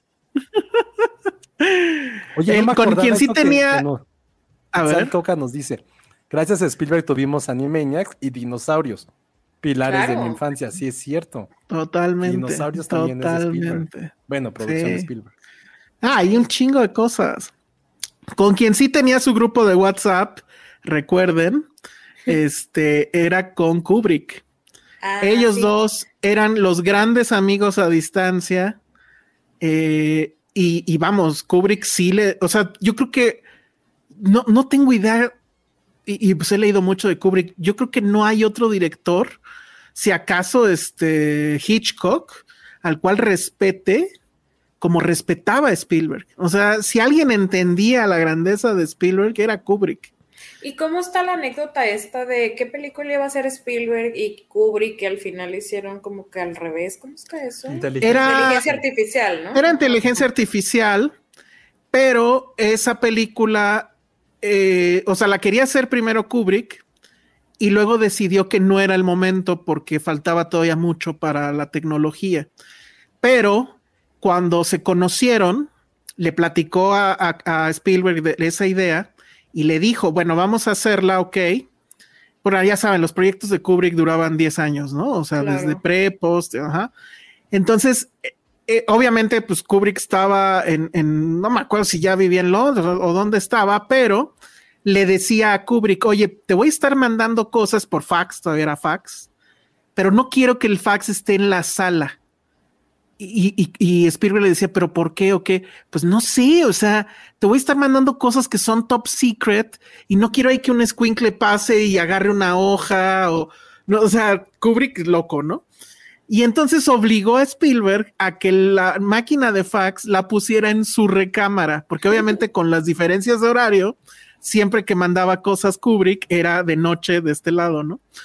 Y entonces, pues ahí estaba el, el fax hasta que la esposa de Spielberg le dijo, güey, están locos, me sacas esa mierda de aquí porque no me deja dormir. O sea, ¿se acuerdan si acaso alguna vez alguien de aquí vio un fax? Pues hacía un ruido ahí medio sí. Eso es antes de Dawson's Creek, ¿eh? Eso es mucho Eso no antes de está. Dawson's Creek. Es muy Para que mucho veas antes. el fax sí lo usé, el fax sí lo usé. Sí, no, bueno, pero eran, eran, eran los grandes amigos y por eso, bueno, finalmente él decide hacer eh, inteligencia artificial, que bueno, podrá ser criticada de si sí, pues sí, evidentemente es una Sí es película más de. Spielberg.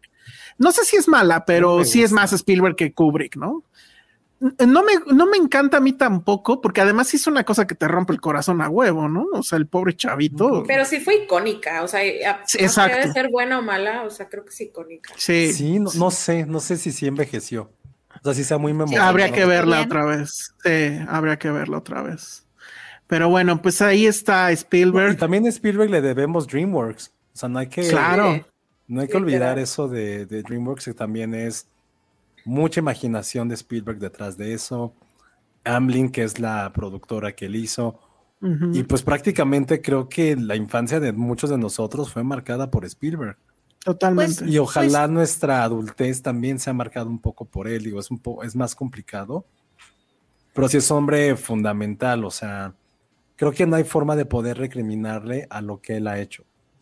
Y si esta película está redondeando y entendemos de por qué lo hizo, lo logró, creo que es como, ya, es como su, último testamento prácticamente, ¿no? Es como su apocalipsis que está dejando como, como recuerdo y como algo plasmado de lo que era este hombre que, pues sí, que prácticamente cambió la forma en que consumimos cine. Entonces, yo sí la quiero ver mucho, tanto por él como por toda la historia de lo que, de lo que representa. Y siento que Kubrick y Filmsteria tenemos algo en común, como él también tardaba 10 años en hacer sus películas. Podrían decir que es brillante, pero perezoso, ¿no? Como nos, nos denominaron, ¿o cómo era? Brillantes, pero holgazanes. ¿o Sí, holgazanes, algo así. Sí, sí, sí. Somos como Kubrick, ¿ven? Nice.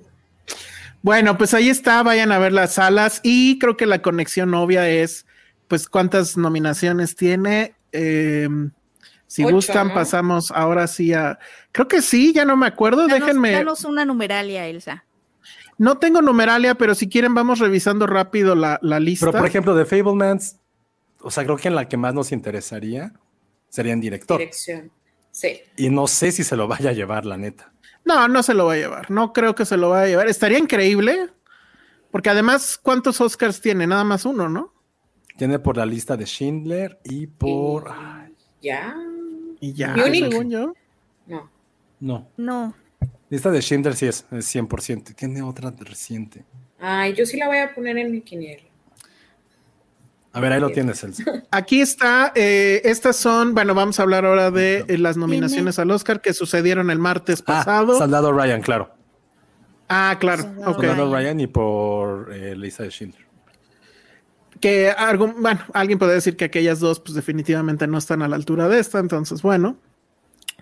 Eh, pero bueno, aquí está dirección. eh, Banshees of Inisherin por, bueno, Martin McDonagh por Ban- Banshees of Inisherin. Los Daniels por Everything Everywhere All at Once. Steven Spielberg por The Fablemans. Todd Field, otra conexión con Kubrick, por cierto. Este, en Tar. Y Robert Oslund, que no sé qué hace ahí, por Capitán. Entonces, Capitán de Movie. Sí. Eh, pues si se lo dan a Martin McDonagh no me enojo, si se lo dan a Spielberg no me enojo y si se lo dan a Todd Field no me enojo. Pero no sé ustedes cómo ven. Siento que a diferencia de otros años está un poco floja. Había años más interesantes en cuestión de dirección, ¿no? Por eso es menos relevante. Pero a mí me encantaría ver Martin McDonagh, ¿no? O sea, cuatro de sus actores están nominados, que Ujú. habla perfectamente de lo que él hizo el trabajo actoral, que al final en dirección es algo muy importante. Está, hay partes técnicas, no tantas, pero incluso hasta guion. Entonces creo que como por trabajo un poco más completo, siento que pudiera y me encantaría que fuera Martin McDonagh. Pero si es Spielberg, ya está. Sí, bueno, Sandra, a ti ni te pregunto porque tú sí quieres que sea Spielberg, ¿no? Digo, yo también, pero vamos. Sí. ¿Y tú, Penny? Ah, hijos, Ok. yo creo, yo creo que se lo, yo creo que Todd Field. ok. Bueno, muy bien, por Tar, que ya hablaremos de Tar en su momento. Si quieren, vamos a, re- a- a recorrer la lista así rápido y, y me van deteniendo ahí cuando quieran comentar. Actor eh, protagónico, tenemos a Austin Butler por Elvis. Creo que sí, muy merecido, ¿no? Este, pero probablemente en la nominación está su premio. Colin Farrell de Banshees of Inisherin, Brendan Fraser por The Whale, que es el que va a ganar, Paul Mescal por Afterson y Bill Nighy por Living, que no he visto y quién sabe si va a llegar aquí a México. Este, el dato de esta categoría que nos decía Sandra ese día es que todos los nominados son primera vez que los nominan. Sí, ah, eso no cool. sabía. Eso está padre. Brendan Fraser se merecía ya nominaciones por George de la Selva. Claro, es mi- de mis películas favoritas de toda la vida. Ya sé, Pero también de la infancia, muy dato. cañón. Y de Colin Farrell yo hubiera jurado que ya en algún otro momento hubiera estado nominado. Esa fue mi duda, pero ya está confirmadísimo, es la primera vez. Eh, Pues Por lo menos como actor. A, a él, ¿no? Yo no, yo creo que va a ser O Brendan, Brendan Fraser. Fraser, sí. Va a ser. Brendan Fraser por mucho. No me dolería ver a cualquiera de los dos. Brendan Fraser porque sí crecimos mucho con él, yo sí lo, le- lo quiero mucho. Pero lo que platicamos ese día, lo que se ha transformado Colin Farrell es... Es impresionante lo que se ha convertido Colin Farrell de este bad boy de videos porno, como, como babo, a ser este personaje que es- ya es como un caballero, es como impresionante. Es un caballero. Ese día, ¿quién le dio la mano? Ah, esta, ¿cómo se llama la de? A Jennifer Coolidge. A Jennifer Coolidge para que Ah, subiera. la subió al, al- al altar. Oigan, tenemos una sorpresa. Qué bonito. ¡Woo! Ya llegó. hecho nada. Eh, no Ah, escucho, no pues escucho. pásale un Hola, audífono. Ale. ¿Cómo Nos va a hablar de- todos los ver, premios que va a ganar Diamond Films. Everything, everywhere, all at once. No, pues es que no sé cómo le van a hacer para pasarle un audífono. Pero bueno, vamos a, a seguir y a ver si Ale ahí le puede compartir un audífono. Actor de reparto, Brenda- eh, Brendan Gleeson por Banshees of Inisherin, Brian Tree Henry por Causeway, que nadie vio, Jude Hirsch por The Fablemans, Barry Connigan por The Banshees of Inisherin, bravo, y Keiko Kwan por Everything Everywhere. Debería llevárselo Barry Keoghan, totalmente, pero se lo van a dar a Kiku Kwan. ¿O no? Porque, pero, ah, ¿y quién está manejando lo de la pantalla? Ah, creo que no Ah. se movió Elsa. Ah, no se movió, perdón. Es que ya vi que estoy en otra. perdón, aquí está ya. Ya, ya, ok. Ok. Entonces, ¿qué Brendan opinan? Gleeson, a quien le quisimos cambiar el nombre un montón. Ajá. Brendan. Barry Keoghan, que es el nuevo Joker. Que Barry, wow, o sea, ese hombre, la verdad, top. Sí, sí, sí. Pero va a ganar Kiku Kwan porque la historia de él está increíble y, y va a ser el gran momento Oscars donde todos vamos a llorar. ¿no? Entonces, no sé si Ale, ¿ya nos estás escuchando, Ale? ¿No, verdad? ¿O sí está escuchando? No sé. No, pero yo le digo. Bueno, pregúntale que qué No, opina de... que- saludar. ¿Qué, qué nos puede decir de la nominación de Kiku Kwan? ¿Qué opinas de la nominación de Kiku Kwan? Ay, no sé. Él me cae muy bien, pero no sé si lo hubiera nominado precisamente, la verdad. ¡Eh! Fuertes No declaraciones. sé. De, de reparto me encantaría que fuera Barry Cohan. Me Sí, encantaría todos con toda la vida estamos que ahí. fuera. Aparte su Todo- historia de vida, no sé si ya la checaron, si está bien fuerte. cuéntala, cuéntala. No, pues es un chico que prácticamente, como el niño problema que tanto nos gusta Junior, de esa película de Niño Problema, o no me acuerdo cómo se llamaba en español, estuvo en diferentes casas hasta que encontró a su, a su Big Ben, a su papá, a sus papás que le dijeron, a ver, güey, pues ya cálmate, pasó por diferentes este, pues, casas adoptivas, y él, su primer trabajo es porque un día iba caminando y vio que en una tienda carnicería había como un letrero que decía, se solicitan actores niños, y dijo, güey, pues no tengo nada que hacer con mi vida, y a partir de ahí Wow. ya actor forever. Entonces, lo he hecho muy bien. Creo que él se está en éxtasis porque hay muchos personajes de Le Llame este, nominados. Está el pingüino. Sí, literal. creo que él está extasiado por eso, pero bueno. No, pero la, la actuación de él en Banshees of Inisherin es una locura. Es una Yo- locura. Yo no la he visto, pero me acuerdo en la del Ciervo Sagrado, que también sale Colin. Colin Firth. O sea. Aterrador, aterrador. Aterrador. Esa es la palabra. Ericito nos está preguntando, Ale, y estás leyendo ahí la pregunta. Y yo ya sé la respuesta, pero de todas maneras la hago. ¿Se va a reestrenar, sí o no? Sí, se va a Everything. Everywhere. Perfecto. ¿Cuándo? No sabemos. Este, pues yo espero que esta semana lo avisaremos por nuestras redes sociales. Todavía no nos, dicho- no nos dicen exactamente qué fecha, pero yo creo que ya, pronto. Muy bien, bueno, pues ahí está. Entonces aquí, pues sí, yo creo que va a ser Kiku Kwan, pero pues ojalá fuera Barry Keoghan. Y, y si gana, ¿quién más? No, pues tiene que ser él. Brendan Gleeson estaría bien, pero bueno. Actriz, Kate Blanchett, ya. Bien por, bien por Ana de Armas y se acabó, ¿no? ¿O qué opinan? Sí, ¿no? Digo, Sí, sí, sí. Pues creo que no importaría más. Kate Blanchett tiene que ser. Exactamente. Actriz de reparto, Angela Bassett, ok. Este, Hong Chao eh, por The Whale, bien, me gusta eso. Kerry Condon, The Banshees of Inisherin. Jamie Lee Curtis, Everything Everywhere All at Once. Y Stephanie Shu, que ese sí está creo que un poco regalado, también por Everything Everywhere. Yo voy completamente por Kerry Condon. Si gana Jamie Lee Curtis, que aparte sería su primer Oscar en toda la vida, tampoco me enojo, pero hasta ahí. Y Angela Bassett no sé qué está haciendo en esa.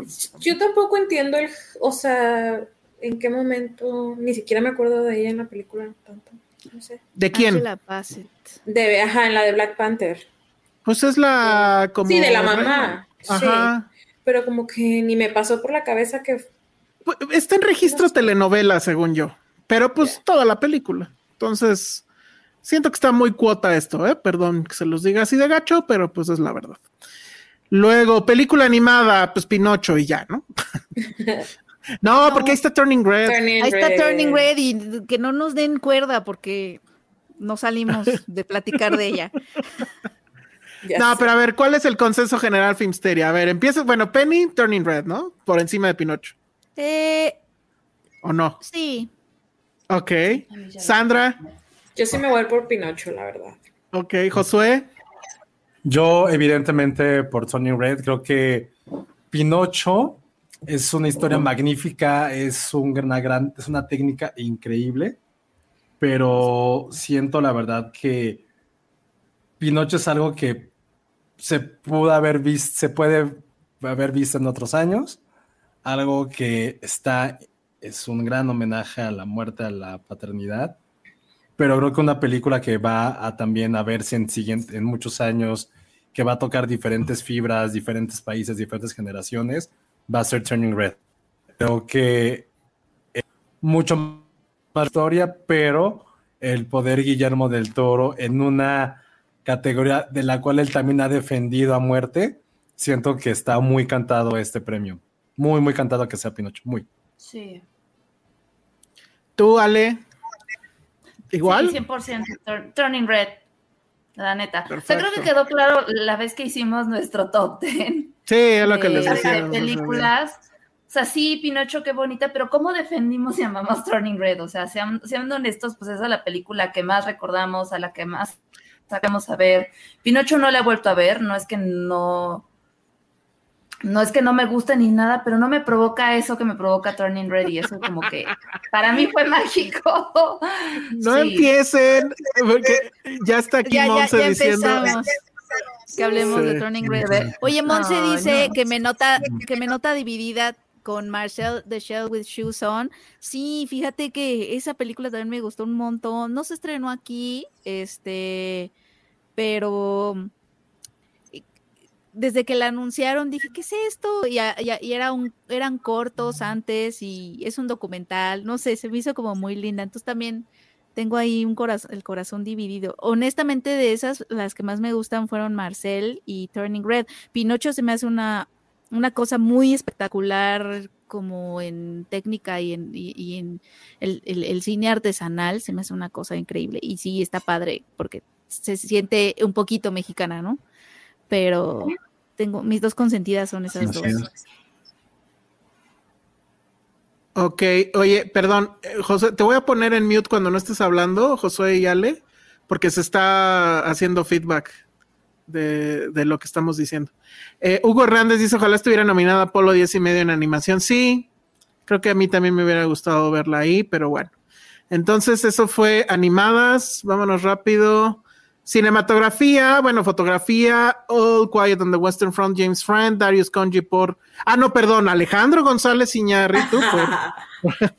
¿no? Este, Mandy Walker por Elvis, Empire of Light, eh, Roger Dickens y Tar Florian Hofmeister. Eh, ¿Cuáles les gusta para, para fotografía?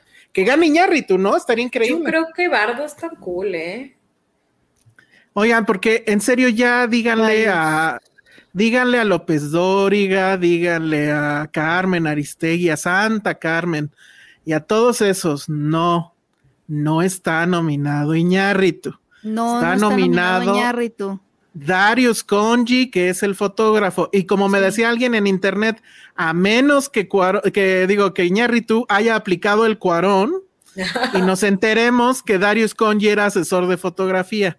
A menos que pase eso, quien va a recibir la estatuilla en dado caso es un señor llamado Darius Conji, Sí, no es, no que es un cabroncísimo, que para mayor este, señal, él es el que fotografió Seven, y Seven es una cosa bien hermosa.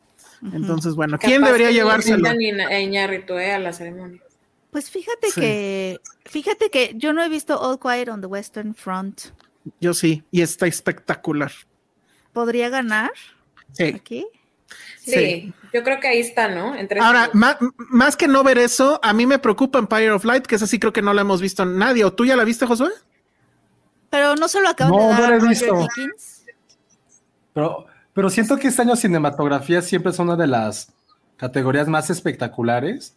Este, Este, año, año, está bien, bien floja. O sea, Híjole, no. cualquiera de estas en otros años ni siquiera hubiera estado nominada. Creo que sí es el año. No, Bardo sí. Floja. Bardo creo que No, es la que más. Pero Play no la ha podido ver. Más, ¿Qué más No, propone, no. no? A lo mejor. Sí, Sí. pero Pues Pues es justo que- la cosa que. A ti que sí te sí. gustó, Josué, defiende Bardo.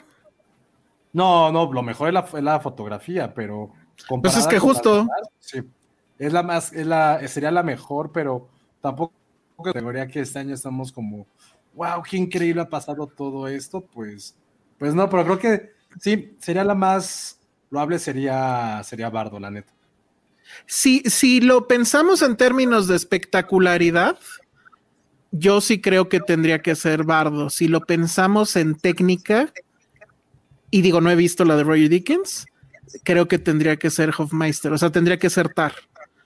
Tar es Bueno, muy, ojo, muy... también All Quiet on the Western Front está, Sí. que nos cagamos en Dios con esa fotografía, ¿eh? Increíble, increíble, increíble lo de All, All Quiet. Está Sí. en. Esa sí es película que me hubiera encantado haberla visto en cine también. Sí, totalmente. Esa y Totalmente. Turning Red. Mm. Bueno, este Pero Custom Design. Custom Design me lo salto, ¿no? Dirección, ya hablamos de ello. Documental, pues no lo, no vimos ninguno. Bueno, Fire of Love yo sí lo vi. Pero sí está muy buena las. Sí, Están increíbles, ¿eh? Yo Muchas quiero ya, este fin voy a verlos. Lo haremos. Ok. Pero a ver, Aquí tú que que ya Ale- viste algunas, ¿cuál una. debería ganar?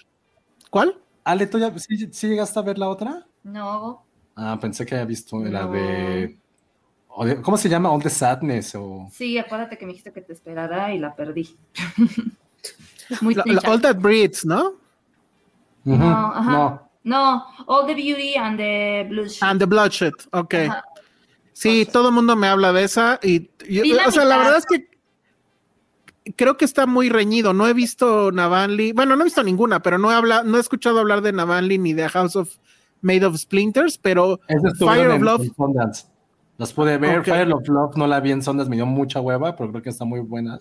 Está en Disney. Mm. Y las otras ojalá lleguen de alguna u otra forma. Aquí, pues la verdad es que no sé. Veré cuál tiene más votantes en, en, en las apuestas de este de las casas de apuesta y ¿quién ver. ganó? No me acuerdo, la verdad. Ah, Summer of Soul.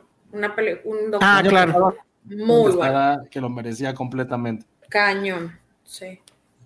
Corto, la verdad no tenemos idea. Algunos de estos se pueden ver, me parece que en, en Disney Plus. Chequen nuestro Apple TV, ¿no? También. y en Apple TV algunos otros. Chequen en nuestro texto que subimos a filmsteria.com donde ponemos dónde se pueden ver todas, las que se pueden ver, obviamente. Y si no, pues ya saben cómo, pero no decimos cómo porque se nos enoja Jaime. Eh, edición. Pues aquí la verdad es que creo que no hay de otra. Tiene que ser Everything Everywhere, ¿no? Podría ser Top Gun. Podría ser Top Gun. No, everything. No, everything. Elsa. Yo No. creo que esa sí se la lleva. Ya, basta, Elsa, no. Sí, ya. Everywhere. Elsa. Pero si no, estu- si no Sí. existiera Everything, sí tendría que ser Top Gun. Ahí está, neta, si ya no existiera Everything, o sea, Top Gun sí, pero lo que hace Everything sí está. Está increíble. Su su edición sí está Sí. imposible de que no gane. Bueno, pues entonces ahí está la edición. Luego nos vamos con película internacional. Argentina eh, trae Argentina, Close de, Bel- de Bélgica, que no sé cuál es. EO, que es la del burrito, que no El la he visto y no sé si la Me veré. da miedo ver. Está bien padre, está bien padre. Sí. Bueno, a ver, No sé Sandra, ¿le pasa algo al burro? Yo ya vi, sí. Yo ya vi todas Ay, menos la de The no. Quiet Girl. Este. Ya vi todas menos de Quiet Girl. Este. Pero no está la que debió ganar, que es Decision to Live. Este. Decision to Live, ¿qué onda? No sé Estuvo qué muy. Sí, ¿qué, extraño. qué onda, Ale? ¿Qué onda ahí? Ay, yo sé. Estuvo Todos muy extraño. Pues ni modo. RRR no está, no la ni siquiera la pusieron. Pero, pero es, es que ni siquiera la mandaron, ese fue el problema. Sí. Sí. Entonces, Pero bueno. IO, wow. O sea, tienen que ver. pero sí le pasa algo al burrito. O sea, no, Esa o sea, es- véanla, esa es la- la razón. Ay, es que yo no Es- sé. pero ya es que no luego se pone como bien de que punk la película está bien padre, la neta. Oye, Yo me enamoré. Sandy, eh, el burro lidera una rebelión contra la gente que maltrata Un poco animales. sí, sí. ¿En serio? es que habla de eso, habla de que pues de repente Ah, está con unas está bien, personas. está bien. ¿Hay de- gente pateada? que- ¿El burro patea gente? Sí, como que se defiende, habla Ahí está, Penny, ya. Lo. Sundance- todo. en, en Sundance estoy viendo pura gente pateada. Luego hablamos de eso. Oye, oye, Sandra, pasa algo simi- o sea, ¿en cuál voy a sufrir más? ¿En. Inisherin o en EO? Hablando de burritos. Ay, es que yo no Ah. he visto Inisherin, Oh. pero, pero también en Close se sufre mucho, ¿eh? Eh, No, bueno, todo mal. esa es de movie, la trae movie. Ok. Eh, Pero, pero, Eo- con- pero por Eo se- animales. eh, ajá, en Neo se Ah. sufre, Ay, no, ya no sé. Yo, ¿Qué hacemos ahí? pero No sé está muy buena. Penny, está vamos muy a verla y nos tomamos de las manos. Nos tomamos de las manos, ajá, como de Sí. tápame los ojos. No, Ahora, pero Cine no, Caníbal- no, no tan así, ¿eh? O sea, simplemente Cine está. Caníbal debería de hacer el, el peluche de, Ah, de Eo. Este es el año de los burritos. Así es. Sí. Hecho, Bueno, a ver, Pero bueno, ahí gana All. Quiet, ¿eh? ¿en make-up? Mejor extranjera va a ganar All Quiet. Ah, eh, pues sí, tendría que ser. Ahora, Sí, si gana 80,000 Argentina, estaría muy raro. No si gana Argentina, qué fraude, ¿no? Sí, no. Sí, no. Ok. Ay, a mí sí me Bueno. Eh, makeup and hairstyling tiene que ser all quiet y ya lo demás no me importa. Bueno, podría ser Elvis, pero nada. Podrá Ese ser Quiet. Whale, The de hecho. Whale, ¿no? Ah, bueno, sí, claro, sí, cierto. O sea, todas. Sí, va a ser pues. de bueno. Yo Que ya me iría Batman también The está Whale. muy cabrón, o sea. Sí, Batman- Batman reconocible. Ujú. Sí, son buenos contendientes. De Black Panther. Y creo que aparte, el, ma- sobra. el maquillaje que se pone en chinga Robert Pattinson cada vez de Batman. Y es como, voy en chinga al baño para parecer emo, no mames. Esto ya quisiera ver que Penny lo haga en su boda. Así que se maquille en 10 segundos. O sea, Robert Pattinson, todos los tutoriales de maquillaje. Maquillaje se merece el Oscar solamente de Batman por eso.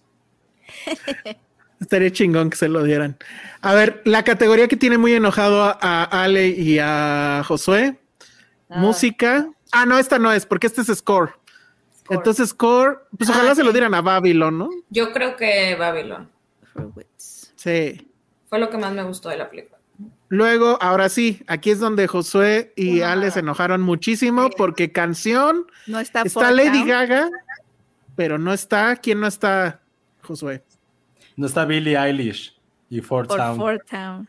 Ujú. Sí lo La merece. media chafa la, este año, ¿eh? Las canciones, honestamente. Sí. Sí. O sea, porque la de RR está padre, pero lo- no es la canción, es todo el baile. No, pero ya que, No es una canción memorable, es el baile lo que es memorable. pero sí la cantas, aunque nada más diga Natu Natu. Pero, Sí, eh, tot- la estaba escuchando y dice Nacho, Nacho, no Natu, Natu. pero la canción se llama Natu Natu, no sé, es un asunto Yo ahí En cultural. muchos lugares dice Nacho. Que Nacho Sí. es bailar Mindy, ¿no? No tengo idea. Algo así, ajá. Que también está raro porque aquí casi siempre hay de películas animadas y esta vez no. Sí, también la de Pinocho pudo haber estado. Mm, En vez de Wakanda Forever, por ejemplo. Ay, sí, Wakanda. ya. Wakanda Forever está así como, Bien la siento forzado. como, como, ¿y yo? Sí, Como- de que a la persona que no invitaste y ahí está. Como, ¿y yo? O sea, De que ahora me aguantan. y dices, como de, y estos son los Navidad, los nominados. ¿Y yo? Así como, Es el Champs, ¿no? Así, los nominados así fuertísimos. Y, y así, Bueno, viene Best Picture aquí, pero me lo voy a saltar para mandarlo al final. Diseño de producción también está muy cabrón. Sí está Creo cañón. que, cre- creo que ahí el flojo sería de Fablemans, de hecho. Avatar, The Way of the Water. Eh, A mí me pues gustó sí. la producción de Babylon. Sí, no, la de Elvis está brutal, la de All Co- aquí sí no sé, ¿eh? me echaré un volado. Luego, corto animado, lo único que hay que mencionar aquí es, ¿sí es aquí? No, no es aquí. No, es en corto live action. Live. Así es, Ajá. es Le Pupil de. Alfonso Cuarón y Alice Rockwa- uh, Rockwakwakwa. Este, esa la pueden ver en Disney Plus. Y efectivamente, aquí sí, si llega a ganar, pues entonces en teoría Cuarón podría subir y recibir un Oscar más. Y ser más chingón que todos. Sonido, ¿nos importa sonido? Pues Top Gun. Siempre son como esas de acción cabronas. Ok, o, O Batman, Batman. para que se lleve algo Batman. No, Top Gun, yo creo. Ah, Efectos visuales, All Quiet, Avatar. Pues va a ser Avatar, Avatar, es ¿no? Avatar, ¿no? O sea, pues no le quiten su cosa. Porque- por lo que siempre he peleado y como para que no. Sí. Hubiera cagado Sí. que no, ¿eh? Estaría muy increíble que no ganara. Que gane Es como quitar un contador el Excel, ¿no? Es como mejor usa del Excel. Tiene que ganar el contador. Que ganara Black Panther, güey, no mames. No, Y Black Panther, yay. Bueno, guion adaptado. Uf, esta está dura, ¿eh? De guion Ah, adaptado. That's what she said. A ver, ¿cuáles son? Oh, Es All Quiet on the Western Front, eh, Ah, yo- yo le Glass Onion. A Women Gla- Talking. Glass Onion casi ahí, ¿no? Pero bueno. Sí, no, ni al caso. Living, La Vida Loca, que no la he visto, Top Gun Ay, está bonita, Living. y Woman Talking. Yo se lo Es- daría todo a Women Talking, pero no vi. Living y no he visto All Quiet on the Western Front. Creo que ahí yo me iría por All Quiet, ¿eh? Sí, si se lo dan a Top Gun, no me molesto en absoluto. Sí, creo Pero que no. su. Obvio, Pero su guión- sabemos su que no te molestaría en absoluto. Sí, No, exacto. pero. Ajá. pero hablando, hablando en serio, el guion es una maquinita perfecta, ¿eh? O sea, Un poco sí. Ay. Pero no para ganar el Oscar. Bueno, yo diría que podría Es ser. como- Funciona, Bien, funciona bien. bien. O sea, es como para una clase de gente de USC que, que viene de quiere hacer blockbusters, se los pones para blockbusters. De cómo hacer un blockbuster chingón. Y una muy buena secuela. Pero no para. Creo que lo de All Quiet es co- como memorable. Una película clásica llevada a, otra- a otros tiempos. Ninguno de estos que está ahí me encanta, pero yo creo que lo más factible sí sería All Quiet, ¿eh? Ok. Luego, guion original, Banshees, está muy Everything. está rudísima. está rudísima. Y everything. Pero ahí traigo los Sadness, es como Dewey, que es ahí, ¿no? También, creo. Ajá. Ay, Sí. Yo no sé si La- quiero Banshees o Tar. Este. Yo creo que se no, lo va a llevar de Banshee. Digo, ni la he visto, pero yo creo que no, se lo va a llevar Everything, ¿no? No. No, no, Banshees. no. O sea, Híjole. Martin McDonough por lo que representa y por lo que se lo deben, yo creo Sí. que Banshees. O sea, estoy de acuerdo, se lo debería de ganar McDonald's, pero creo que se lo van a terminar dando a los Daniels. No creo que Everything traiga toda este push que creemos, ¿eh? O sea, Híjole, en, yo- sindicatos, en sindicatos no le ha ido. Bueno, aquí Ale es la que debe saber, pero sindicatos tampoco es que haya arrasado. Pero apenas arrasó. vienen los de los sindicatos, ¿no? Ajá, exacto, Pero- todavía no, no, son. Pero si quieren nominaciones. Pero sí está ganando, Ah. o sea, sus actores sí están ganando. Actores sí. Creo que eso es lo más cantado. Por ahí Sí. creo que ya ganó guion en alguna parte. Pero creo que tampoco Yo- me molestaría el guion de Everything, ¿eh? Si le gana Banshees, tampoco lo Yo estoy entre esos dos, entre Banshees y Everything. Híjole, a mí sí me dolería, la verdad. Pero bueno.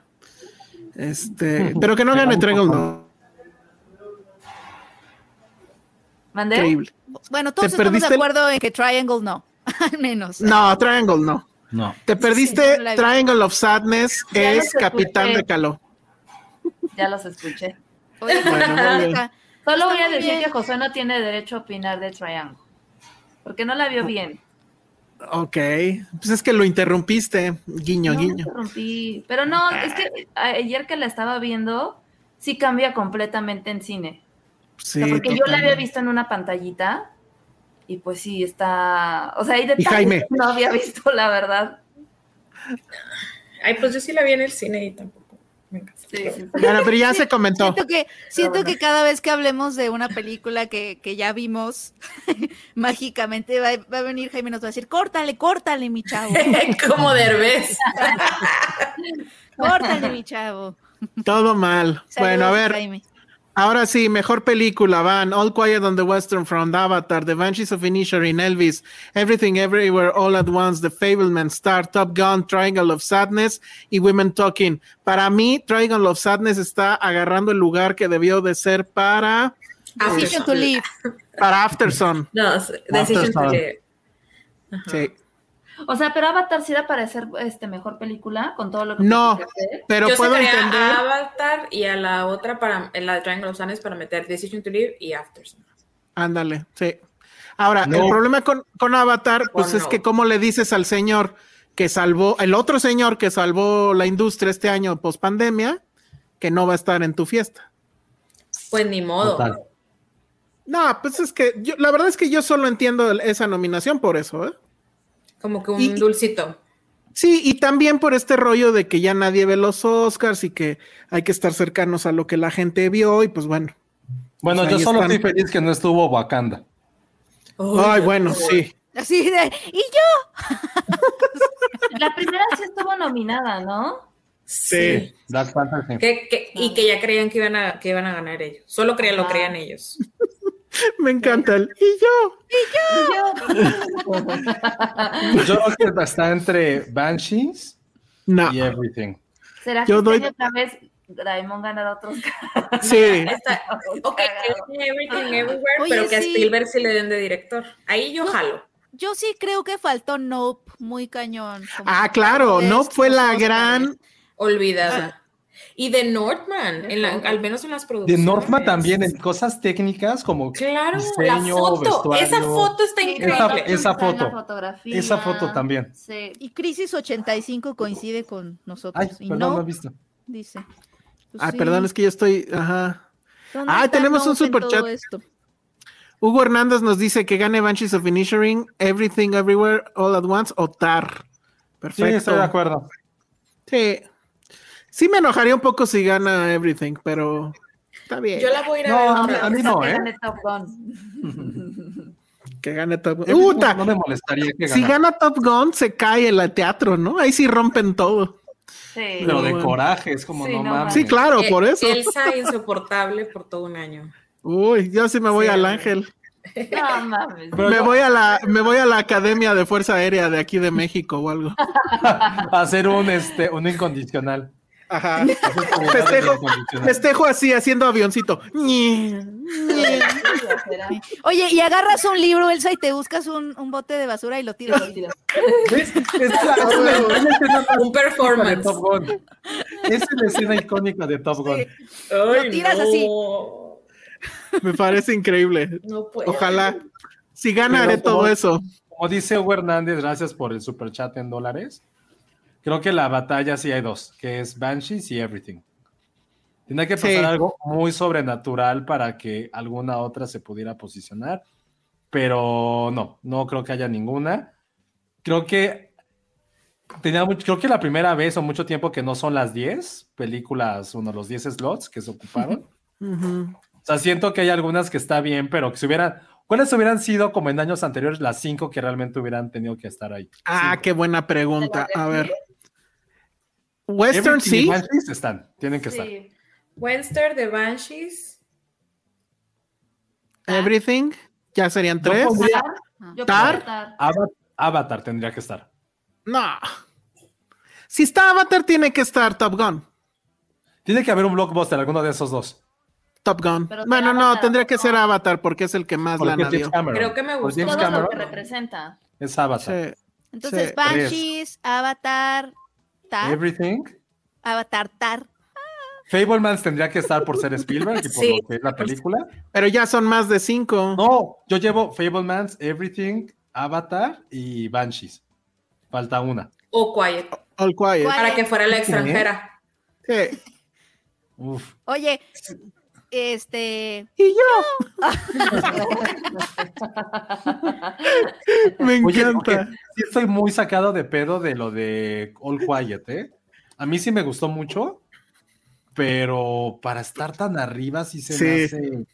Es Sí. ¿Qué diablos? Pero, ¿sabes quién está más sacado de onda? Netflix.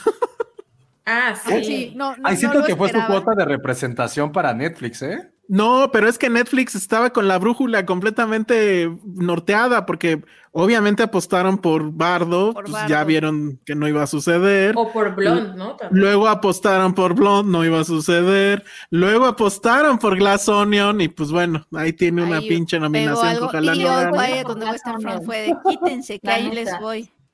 Así es. ¿Qué pasó? Perdón, Ale, no te vi. ¿Que ¿Quién apuesta por Glass Onion? Nadie. Pues Netflix, pues es su lana, pues no manches. No, manches. Pero ¿por qué está ahí? Sí estuvo muy raro. No tiene nada que hacer ahí en nada. No, Nada. Muy extraño, muy extraño. Ni la primera que fue mejor estuvo en algo así, ¿o sí? Exacto. Pero Sí, no recuerdo si estuvo Pero nominada era cine, les encanta eso. Estuvo el mejor guion. Estuvo el mejor guion. Ryan Johnson. Pero Bueno. esa a mí no me Idiota, gustó Ryan nada. Todo te lo Pero no explica. para se resuelven las cosas bien bobamente. no A mí se me está bien aburrido. Es como Scooby-Doo, ¿no? Veamos Sí, quién es no el malo. ni siquiera de ver, como que no me atrapó. Nada. Nada más faltó que saliera el niño que barre con la fuerza y mira. Ay, Ericito dice, de hecho por eso es histórico lo de Top Gun Maverick y Avatar, porque por primera vez las dos películas más taquilleras de un año están nominadas efectivamente. Wow. Yo creo Y que a eso mí es lo un que más me gusta de esto, digo, son secuelas obviamente, pero no, es, no son superhéroes. Lo Sí. cual puede ser como una pequeña luz al, final de este túnel vergonzoso. Pero no sé si si entran en categorías de superhéroe también. También son No. secuelas. Son secuelas. Son secuelas. Que, además las dos vienen años después de su primera entrega. No, Exacto. es que este año Marvel del nabo, o sea, ni una estuvo Oigan.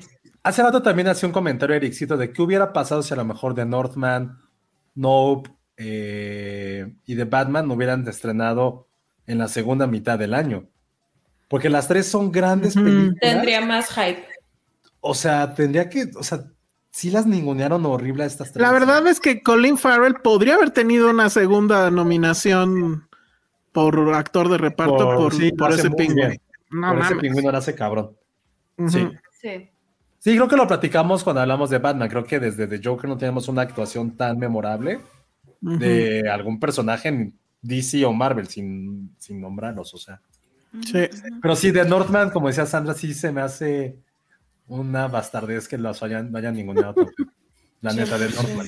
Bueno, pues ahí está. Dice Fernanda Solórzano. A ver, te voy a poner en mute, Josué, porque me escucho mucho. Este, Fernanda Solórzano habló muy bien de Glass Onion, hasta me dio ganas de verla, pero no me he atrevido. Para mí es un asunto palomero, ¿eh? O sea, te la pasas bien la primera mitad y ya. Pero bueno, cada quien. Babylon también debió de estrenarse. ¿Qué dice? Debió haberse estrenado en octubre. Pero Babylon ya estaba marcada, o sea, no les gustó a los gringos y se acabó, o sea, nació muerta. Pero es una gran película. ¿No la viste, verdad, Penny? No la he visto, perdonen. Uh, que la canción. Es Bueno, que pues A mí no me encantó. ¿eh? Se lo pierden ustedes. No, no. No voy a leer lo que dijo Madame Tassut.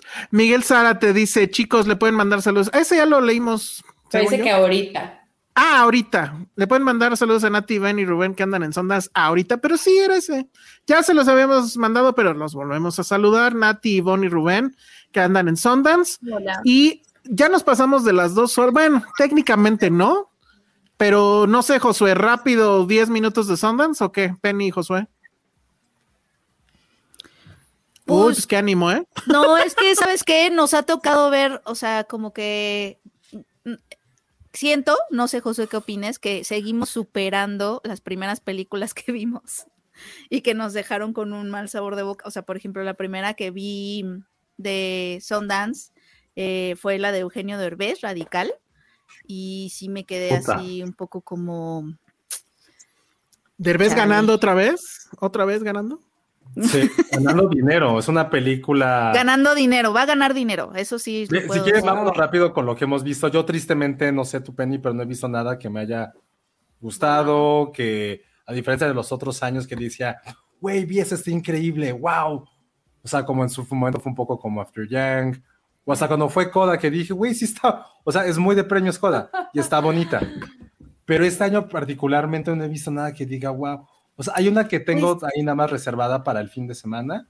Una de. eh, de Julia Louis Dreyfus, pero las demás, nada. Pero bueno, esta que dice Penny se llama Radical, es de un maestro en Matamoros, que es Eugenio Derbez, que como la Sociedad de los Poetas Muertos, como No. Peligrosas, Es la Sociedad de los Poetas Muertos, versión? Matamoros. Región- Matamoros. región versión. Matamoros de primaria.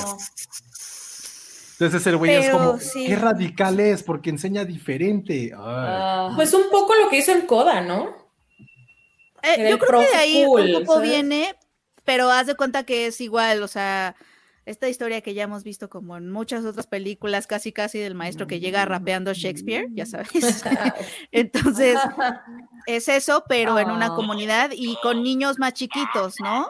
Que tiene Ujú. sentido porque en lugares así, pues, la- en lugares como Matamoros, en donde hay violencia y estas cosas y mucha precariedad, pues la infancia dura menos. Entonces, en este caso no son, no son chavos de secundaria ni de prepa, sino son este de una De primaria. primaria. Está inspirada en una historia real en- de una chica eh, que se llama eh, Paloma Noyola, que no sé si fue en 2011, ya tiene Sí, en tiempo, pero 2012. fue, ella fue como la, eh, esta chica de Matamoros que vive de, en un lugar muy pobre, muy vulnerable. Ella se convierte en la niña, en la calificación número uno de la prueba enlace que les hacen a los a, a Mm. primaria. Obtiene la calificación más alta de todo México. Y entonces sale, salió en la revista Wired y, y hubo como todo este reportaje sobre esta niña un, este, superdotada o, no, o brillante, ¿no? Que salía como de este lugar.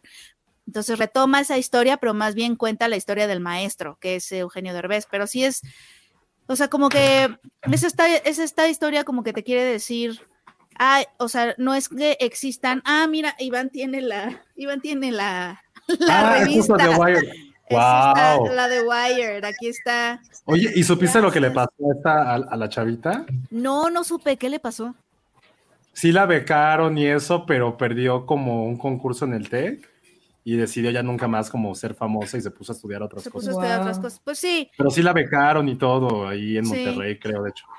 Pero también creo que la película, o sea, la película se llama Radical y obviamente lo que platicábamos es que no hay nada radical en ella. O sea, es una historia que ya hemos visto y no solo eso, sino que tampoco confronta, porque al principio parece que te empieza a decir con mucho sentimentalismo y mu- es una película que quiere estarte haciendo, conmoviéndote en cada escena, ¿sabes? Que está tratando de controlar cómo te sientes todo el tiempo. eh, pero está, hay- hay, momentos en donde parece que se va a ir por un poco más el tema de o sea, la inteligencia o lo que entendemos por inteligencia está atravesado porque, pues obviamente si no tienes recursos, ¿cómo no? Entonces realmente no es cuestión de que ha- haya niños más inteligentes que otros, o sea, pero escoge una historia de una niña superdotada, o sea, histo- eh, eh, para, para hablar sobre cómo cualquier niño puede ser inteligente si lo apoyas, escoge la historia de una niña que sí es brillante, que es fuera de serie, o sea, la excepción para decir eso. Entonces es, es raro porque justamente estás como pues, un, un- chavito que viva como en algún lugar donde no haya muchos recursos, que tenga una escuela donde no haya computadoras, etcétera, pues va a ver la película y va a decir, no, pues yo no soy como Paloma, yo no soy, bri- yo no soy una genio, ¿no? O Sí, sea, está, sí está bien chafa, la neta. entonces eso me, eso fue lo que más me hizo ruido, como que justo no, no se sale de los clichés, ni de los lugares comunes, ni es, es de nuevo la historia de la excepción, de la niña genio, de la y es como de si supuestamente tienes un maestro, o sea, como que se contradice porque está contando la historia de este maestro que se supone que va a sacar adelante a los alumnos, pero se concentra mucho más en esta historia individual de esta niña genio. Ay, no, y aparte de, a los ver, o sea, Porque aparte vive en un basurero, entonces ya se imaginar. Ay, no, no, no. no. Ay, Hay estas Ay, no. escenas sentimentales de ellos hablando de su futuro sobre la pila de basura, o sea, estas cosas que dices, Ya. Pero creo que lo importante, de, lo importante de eso es lo que dice Jack Fan. Suena que Diamond la va a comprar y obtendrá nominaciones a los. no, Cállense, no. no, no, No. Oye, Penny, ¿qué otra, No. ¿cuál otra has visto que recuerdes? ¿Sabes? Sí, vi, vi la de Casandro, la de Gael García, ¿tú la viste? Ah, sí. Sí, ya me la vi, gustó, o sea, me gustó. que Está, Ujú, Me gustó. Está buena. Está buena, creo que Es lo la- hace y ahora muy se bien. volvió famosa. Se volvió famosa porque es la del beso de Gael y Bad Bunny. Ajá. ¿Qué? Lo Besa a Bad Bunny en la película. En ¿Qué? O sea, se besan. Es que Casandro, Pero Casandro súper es la historia. Ya había un documental antes de Casandro el. Exótico, Sí. este luchador de Tijuana, ¿no? Bueno, que vive en la frontera, que pues un poco se hizo famoso porque él le cambió la imagen a los luchadores, digo, estamos en, en el ambiente de la lucha libre, a los exóticos. Los exóticos son estos luchadores que, que se visten de drag en el ring. Afeminados. Ya, Y- ya, ya, sí. Sí, se visten de drag, pero además siempre estaban ahí como para perder, ¿sabes? O sea, eran a los que siempre les ganaban. Y entonces Casandro cambió eso. Entonces es un luchador, es un atleta que se viste de drag, pero que además se volvió muy popular porque él sí ganaba, ¿no? Eh, entonces cambió como toda esta mentalidad en un deporte que es pues obviamente muy homofóbico, muy machista. Y es una historia como linda, feel good. eh, había un documental, pero pues obviamente eh, Casandro es gay eh, y tiene como sus ondas ahí con, con el personaje que interpreta Bad Bunny en la película. Wow, quiero verla.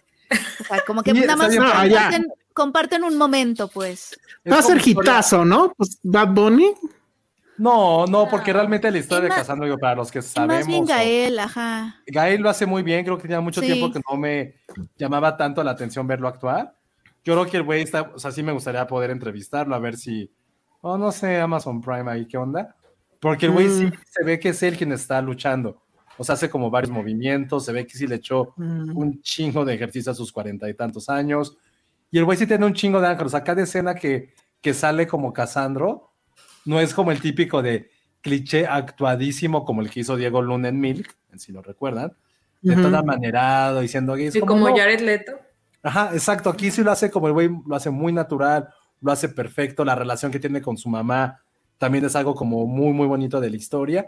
Y sobre Sí. todo, eso es como esta historia típica deportiva del underdog, que más allá de ganando fuera de. Entonces creo que por esa parte se ve bastante, bastante buena. Y a mí me gustaría poder verla eh, pues también en pantalla grande y sobre todo que se conozca más la historia de, de este güey de, este, de, de De Casandro, Casandro. que sí, o sea, sigue vivo, tiene su documental y todo eso.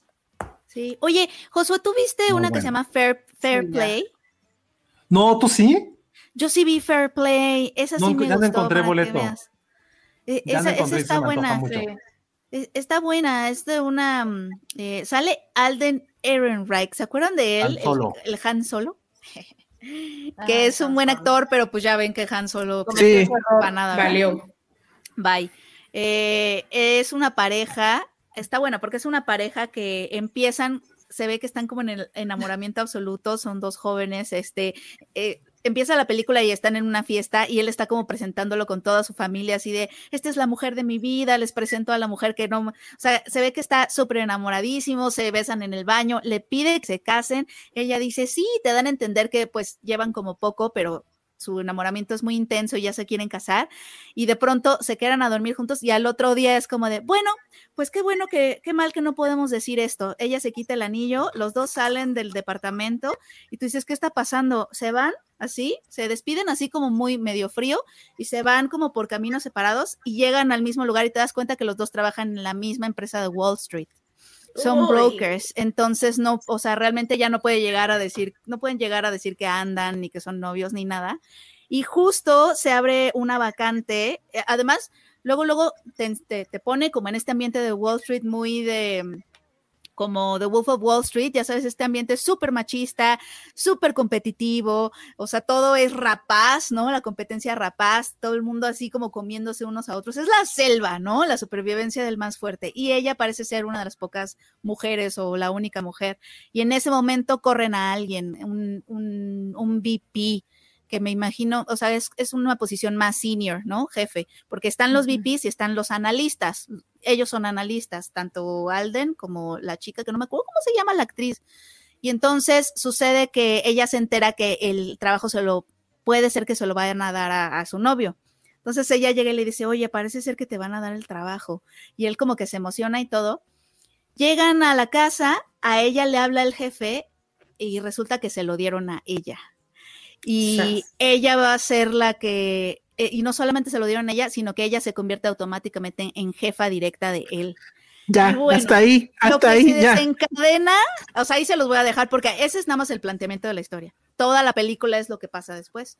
¿Cómo se llama Bueno, otra vez? Se llama Fair Play y lo que sucede es una cosa tremenda. O sea, es un descenso a, a lo más oscuro de, lo, de todos nosotros. O sea, está, está buena. A mí me, es, es como, es trama, es como muy vibrante. Eh, em, te mantiene como al filo del asiento todo el tiempo y vas viendo, obviamente, las relaciones de poder en esta relación, ¿no? Oye, Penny, ¿pudiste ver Heroico? No, cuéntame. Uf, Heroico, no mamen, no mamen Heroico. Es de David Sonana, nuestro amigo que, platicamos con él varias veces por mano de obra. Trata sobre un chico de 18 años. De la escuela de, mi, de Michel Franco, ¿no? O sea. Totalmente. Heroico es por el heroico colegio militar. Es un chico de 18 años que entra al, al colegio. Y uff, es una película rudísima. Habla sobre todo este machismo latinoamericano, todo el sistema de corrupción, cómo la violencia genera violencia hay tantas capas, tantas lecturas que si terminas, es una película que me dejó completamente agotado, me dejó devastado. Los últimos 10, 15 minutos son demenciales. Habla acerca de la vulnerabilidad de la gente que más necesita entrar a pues esas instancias de, del ejército prácticamente. Hay una escena en la cual está como el director del colegio militar después de que pasan varias cosas y le dice a este chico joven, le dice, güey, pues nosotros que pues somos indígenas, la única forma de poder destacar en esta sociedad que es de la verga es siendo militares. Y el ser militar, todo lo que eso conlleva. Si es una película, o sea, se los digo, es agotadorcísima, te deja con el ánimo decaído, devastado, y que es prácticamente algo que, que, por ejemplo, países bélicos no entienden lo que significa y el miedo que da ver a un militar en un país latinoamericano. Y esta película te explica perfectamente Oye, qué pasa eso. Me eh, suena que se podría quejar la milicia mexicana. Total, tendría que, tendría que. Sí. Uf, o sea, va a haber una bronca ahí. Pero sí pues te gustó. Sí, sí, sí, sí, sí me gustó. Las películas mexicanas, Salsonana ya está en mi corazón por siempre, esas dos películas que ha hecho, pero también esa fotografía está wow, o sea, los elementos técnicos están increíbles, pero en sí, la historia que sí me puse a investigar, Sonana sí entrevistó evidentemente a muchísimos ex militares para saber realmente el sistema de corrupción y la podredumbre que hay en la parte de milicia, desde que entras como soldado raso hasta las últimas consecuencias. Entonces, sí, bien, muy bien heroico. Creo que ya no la vas a poder ver, Penny, porque ya pasó, pero increíble película. Hasta ahorita no es, no es, mi, es mi segunda favorita del festival. Pero sí, devastadora. ¿eh? ¿La primera cuál es?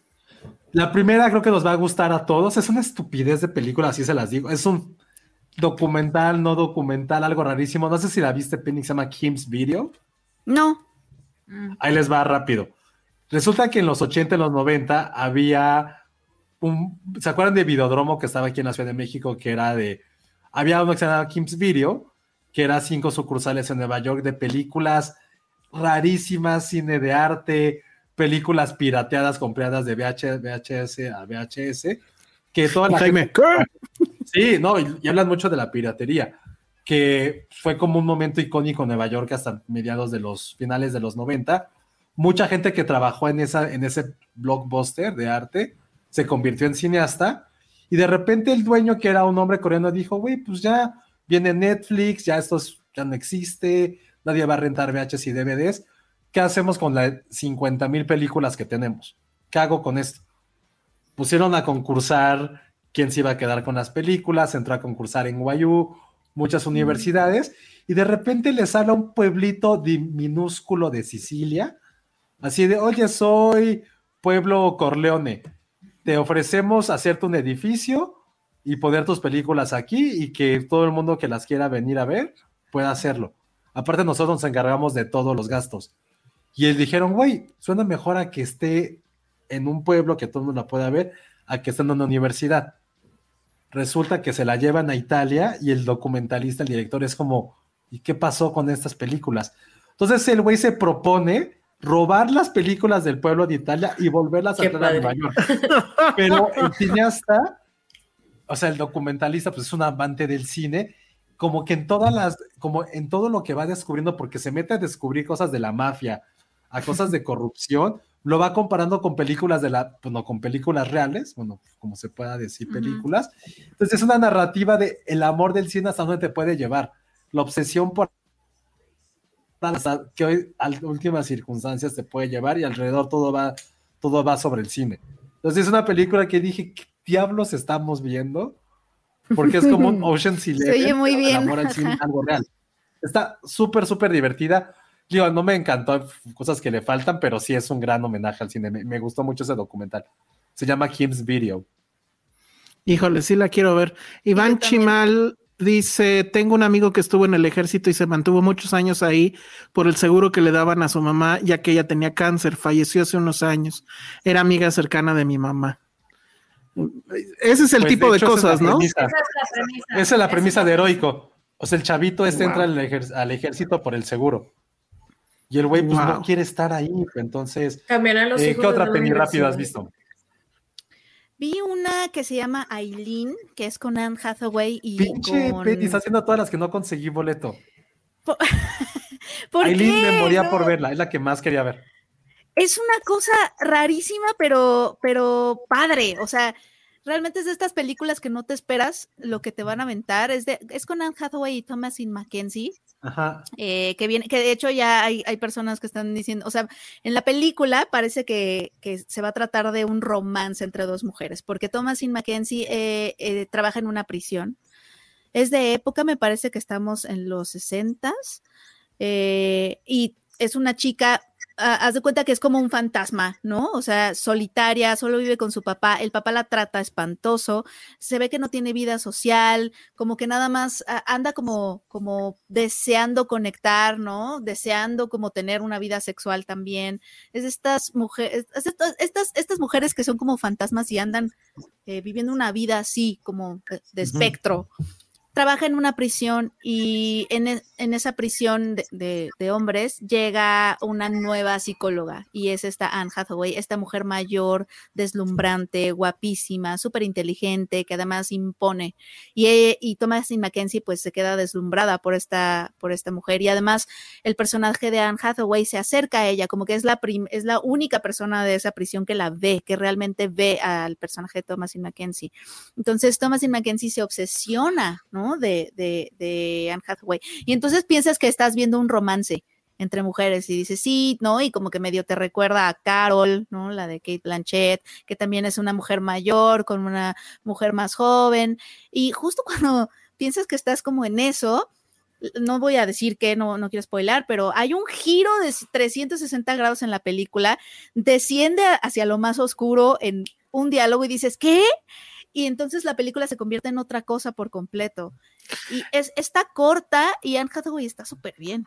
Sí, dime. Había, a- había escuchado en internet que era justamente Carol meets este Ah, tar- sí. tarde de perros, ¿no? Sí, piensas que estás viendo a Adele, o sea, piensas que vas a ver un, un romance, ¿no? De, Ajá. en una prisión, en un mundo de hombres, o sea, no sé, piensas que la película se va a ir por ahí y de pronto, te juro que nada más es un diálogo, una frase súper corta, la que te cambia la película y dices, ¿qué?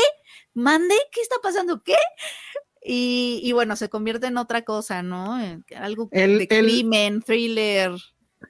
Loca, loca, loca. Este, El, el director es William Oldroyd y creo que esta es apenas su segunda película. La primera película, adivinen cuál fue, Lady Macbeth. O sea, él, Ah, oh. él nos dio a Florence Pugh. Florence Pugh, Wow. gracias. Y Sí, ahorita nos no, está bueno. dando a una Anne Hathaway que la verdad está, es muy interesante. O sea, yo nunca la había visto en un papel así. Y se te va muy rápido la película también, como que no sabes qué estás viendo. Se me, se me hizo muy buena. Se me hizo muy buena. ¿Esa es tu esta favorita? película que te. Yo creo que está entre esa y Fair Play hasta ahorita, pero me falta ver muchas. Por ejemplo, no vi una que se llamaba Cat Person, que Iván sí la vio, pero es la adaptación de este cuento muy famoso que se publicó en ¿Cómo New consiguieron esos boletos? Cat Person también eran las que quería ver. Cat Person yo también la quería ver, pero no, no la vi. Pues no sé cómo, o sea, Iván es el que pues la- los pide en cuanto yo- salen. Yo, es que como estaba de vacaciones no lo hice a tiempo, Ah, pero conseguí dos, digo, esta que se llama, ah, no me acuerdo cómo se llama, I, I Don't Think I Like You, que es sobre una escritora, no la he visto, la vi el fin de semana que sale Julia Louis Dreyfus, porque todo el mundo está diciendo que está increíble, que es de una escritora que se pelea con su esposo porque no le gusta su novela. Pasa. Mm. Y la que sí conseguí que estuve picándole es la Ah. del hijo de. Esa sí la vio Iván, dice que está buena, la de Hurt. My- de- de- Sí, la- es que ya salió Feelings. ayer. Sí, sí, You Hurt My Feelings, esa. You Hurt Y My la que sí Feelings. conseguí haciendo picar y picar y darle refresh es la nueva del hijo de Cronenberg, de Brandon Cronenberg. Que sí está buenísima. La, la película no me encantó. Sale Mia Goth y Alexander Skarsgård, Uf, que es sobre que van a un pueblo, van como un pueblo idílico como del, como Tuvalu, y resulta que cuando ahí cometes un crimen, cualquier tipo de crimen te tienen que matar. Te tiene que matar el hijo mayor de la persona a quien cometiste el agravio, pero resulta que hay una tecnología que si pagas, te crean tu doble. Hacen un clon tuyo con los mismos sentimientos, mismo pensamiento, para que se sienta culpable y así los van asesinando. Entonces, Infinity Pool se llama Rocío González Justo. Sí, es una gran premisa, no me encantó del todo, pero es como voy a, si es esta parte de sci-fi, de voy hasta dónde podemos llegar a un nivel moral. Me encantó esa película. Y otra de sci-fi que vi, no sé si la checaste, pero se llama Pod Generation. Yo sí la vi, sí la vi, sí la vi. Está, Sí me gustó. está- me gustó, sí, a mí también. Es ¿De qué va? Díganos, díganos. rápidamente es, es con Emilia Clark y Chiwetel Ejiofor. Y Ellos son una pareja, eh, en, ya sabes, en este futuro, no tan distante. Eh, viven en una sociedad que ha dominado perfectamente el arte de encapsular la naturaleza para la conveniencia, ¿no? Lo, lo, lo han convertido como a, a la naturaleza en, en un, pues en un, ¿qué será? Pues en un, este, ¿cómo se llama en inglés? Es commodify la palabra. Eh, tienen estas cápsulas en donde, o sea, las ciudades son muy verdes en el sentido que tienen estas cápsulas en donde están arbolitos, que de hecho eso ya existe, y tú agarras tu mascarita y cada vez que quieras estar en contacto con la naturaleza, agarras tu mascarita, te acercas como a estas cápsulas para respirar el oxígeno, ¿no? Entonces te- tienen a la naturaleza muy bien eh, dividida de lo que es la ciudad pero usan a la naturaleza también por si de pronto quieres tantito oxígeno y entonces es, es esta ciudad con una naturaleza muy domesticada, tienen estas pantallas con el mar, ya sabes, ¿no? En estos edificios muy modernos de, de ventanas en donde tienen estas imágenes del- de las olas del mar, entonces sí está presente lo natural, pero siempre muy controlado.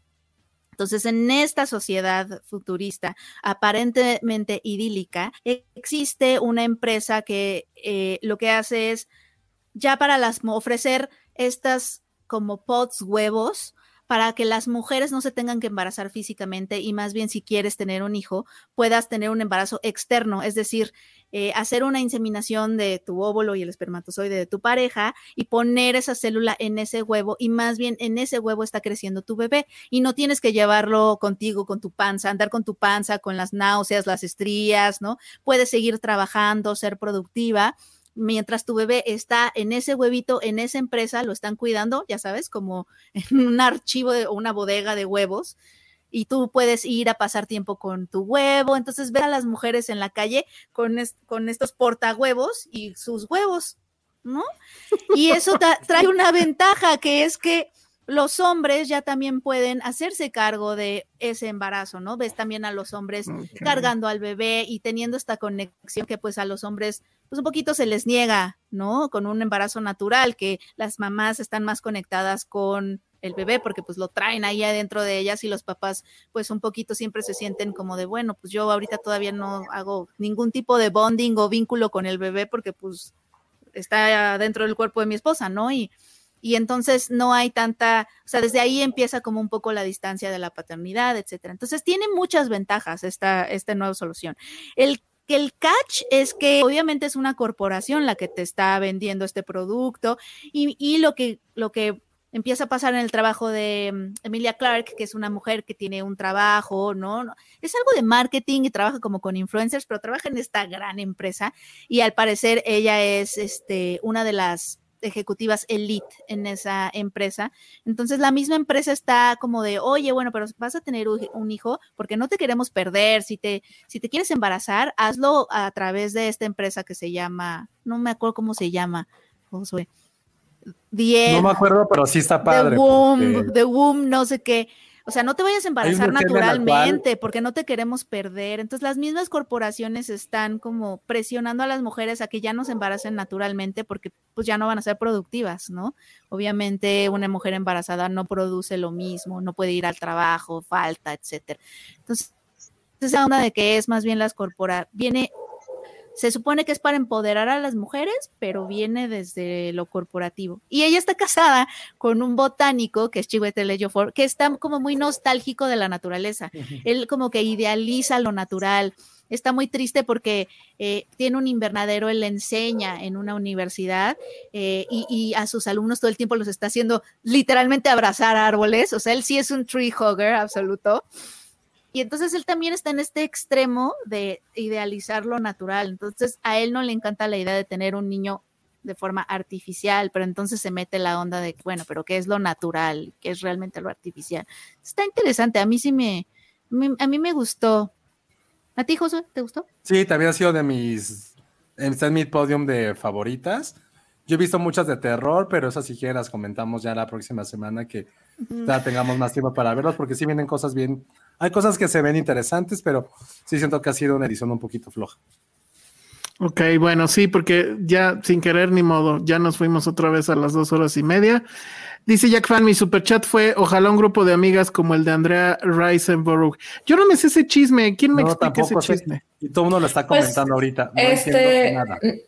Hubo gente que, o sea, amiga, o sea, gente famosa, no me acuerdo, no sé exactamente bien quién, pero todo el mundo empezó a, o sea, actores empezaron a decir, oye, es que lo actó muy bien, lo actó muy bien, y como que ahí se fue. ¿Pero en dónde que- sale o qué? Es en la, ¿cómo se llama? A ver, deja, busco. esta? A ver, ahorita yo mismo me contesto. Tú, pero a ver, síguenos explicando. Entonces, ¿qué pasó? Ay, voy, espérame. Leslie. Este, Ya. Ajá, tú, Leslie, ándale. Y pues así fue como consiguió la nominación. Word of mouth. O sea, ¿Quién? de Perdón. que se fueran Andrea Reisenberg, que está para la película esta que se llama Tú, Leslie.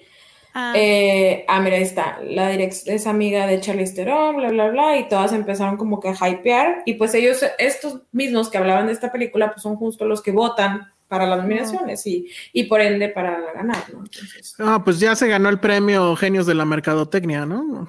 Para empezar. Jack Fan dice Kate Blanchett, Drew, Edward Norton postearon en sus redes que Andrea era la mejor actuación del universo. Pues qué padre tener amigos así, ¿no? La verdad. Se ganó el premio a la amistad. Muy bien. Bueno, pues ya vámonos porque esto ya duró muchísimo y Sandy la regia creo que ya tiene sueño. No, es que estaba haciendo mi lista de Letterboxd de las películas que estaban hablando. No, todos vamos a publicarlas. Digo, realmente es que han sido, han sido seman- días complicados, pero, pero sí, ahí estaremos en lo de Sundance. Haremos después como todo en redes y El recap. y en serio. Y haremos a lo mejor después también un podcast especial. Veamos si se quiere animar Iván para salir.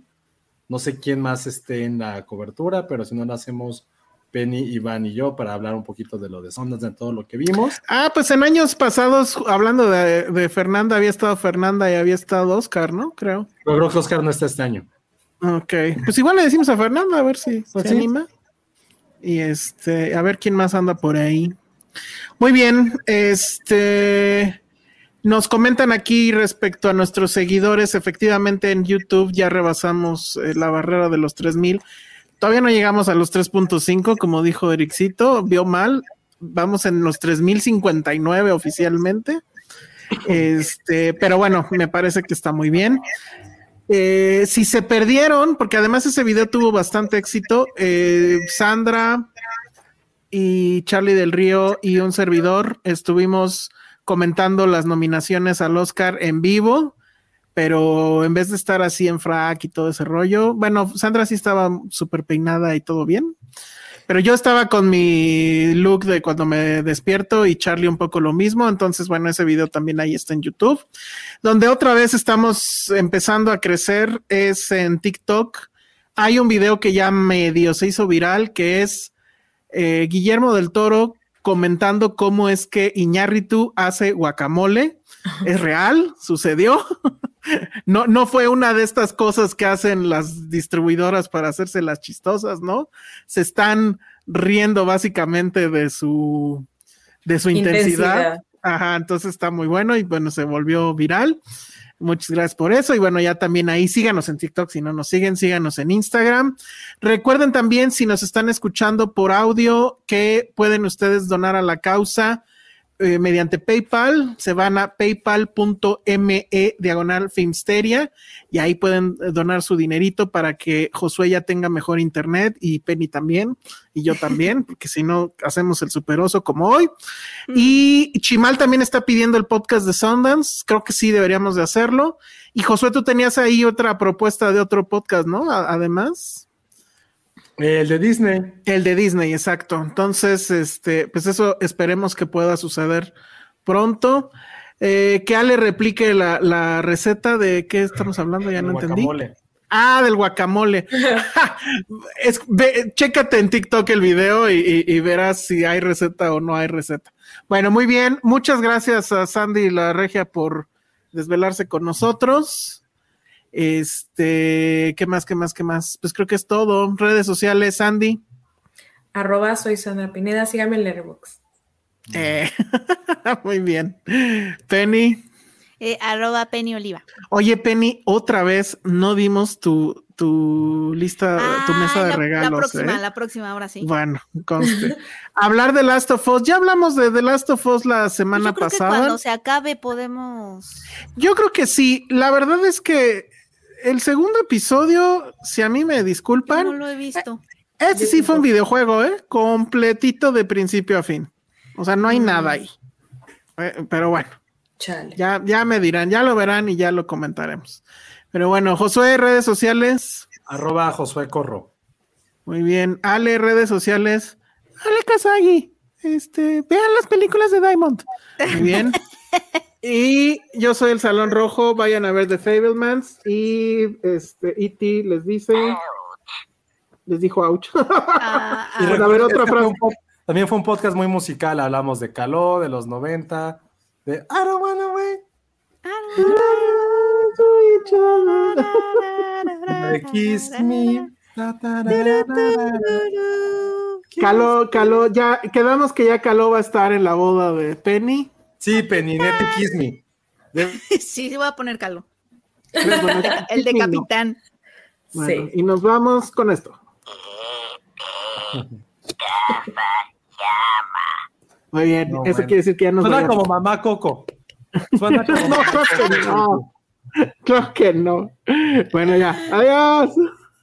Bye. Ay. Y sí, ya sé que este podcast duró mucho, pero es que con todo el relajo de Caló y demás se me olvidó mencionar una serie que vi esta semana. Les voy a contar, es una serie que me enviaron los amigos de Lionsgate Plus. Ellos me dicen, oye, tenemos esta serie, ¿no quieres hablar de ella? Y yo les digo, pues sí, puedo hablar, pero si no me gusta, voy a decir eso. Y si sí me gusta, voy a decir eso. Y lo padre con Lionsgate, con los amigos de Lionsgate, es que ellos están de acuerdo con ese trato y entonces digo, ok, avante. Entonces me mandaron una serie que la verdad me pareció interesante, no tanto por la serie, sino por el contexto. Les explico. Es una serie que se llama Express. Es una serie española y eso pues eh, eh, es muy importante por lo que sigue. Es una serie que trata sobre el secuestro express, pero la forma en cómo trata el tema es absolutamente de primer mundo. Es decir, es una serie que habla sobre un problema que claramente ellos no tienen. Si esta serie fuera en México, pues sería un drama, porque aquí lo vivimos todos los días. Pero yo supongo, digo, no sé, el secuestro en, en España no ha de ser una cosa tan grave como la que sucede en México, porque miren, ahí les va. La eh, serie trata sobre una mujer que se llama Bárbara Vázquez. Ella está interpretada por una actriz española que la verdad yo no conocía, bastante guapa, llamada Maggie Sibantos. Y resulta que ella es una policía. Ella es como negociadora de rehenes, ya saben, y que ella sufre un secuestro Mm, si mal no recuerdo esto, eh, no se ve nunca en pantalla, pero las secuelas ahí están. Es decir, a ella la meten en, la cajuela de un auto en algún momento de su vida y ella dice, si hubieran respondido rápido a la llamada de los secuestradores, en este caso no sé si le hablaron a su novia, a su esposo, lo que sea, ella todavía tendría el dedo del pie. Y es que efectivamente se ve que le cortaron un dedo en el pie. Entonces ella se queda con este asunto y ella tiene como que muchos issues, por ejemplo, cuando quiere eh, relajarse o algo así, le gusta meterse en la cajuela de los autos como un recuerdo del- de cuando la secuestraron y que ella estuvo en esta, en esta cajuela, ¿no? Pero bueno, entonces ella es policía, tiene estos traumas y quiere hacer un grupo de élite que justamente resuelva de manera rápida o responda de manera rápida a las llamadas de auxilio de los secuestros express. Porque dice además ahora todo es express, los secuestros son express, la comida es express, el sexo es express, las relaciones son express, hasta los videos son express, ¿no?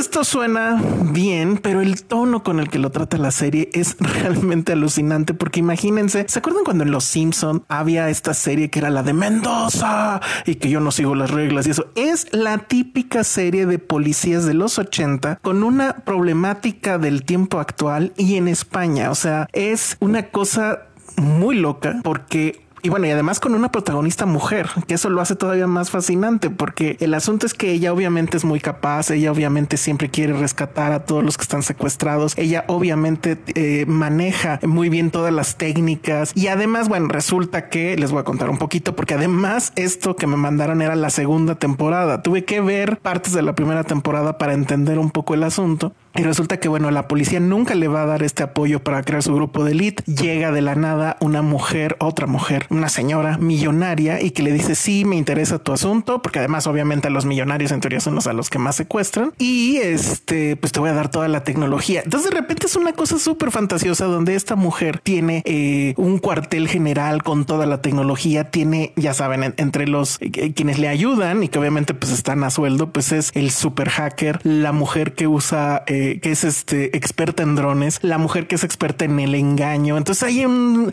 Ocean's Eleven por ahí. Está loquísimo, pero todo tiene que ver con el secuestro. Entonces, imagínense que esa serie la hicieran a alguien, se le ocurriera, y no dudo que alguien se le pueda ocurrir, que la hicieran aquí en México y que la hicieran en ese tono, que es un tono obviamente pues de fantasía, de, de película de espías, de película de policías de los 80. Es una cosa muy rara. No, no la estoy, no estoy diciendo que sea buena, no estoy diciendo que sea mala. Creo que es una serie para, digo, perdón, amigos de Lionsgate Plus. Si es de estas series que pues, son para lavar los platos, no? Pero me parece que es muy curioso cómo los problemas que aquí son de una gravedad absoluta, porque además al día cuántos secuestros no habrá y cuántos de esos secuestros terminan pues mal. Y de, y de, hecho, bueno, el tema de que te corten un dedo, pues ya por sí es fuertísimo, ¿no? Y aquí es como si, ah, pues sí, me secuestraron y me cortaron un dedo. Pero bueno, yo no sé cómo está el secuestro en España. Supongo que no tiene absolutamente nada que ver con México y es interesante, ¿no? Como un mismo problema por dos, eh, eh en dos latitudes diferentes eh, adquiere una,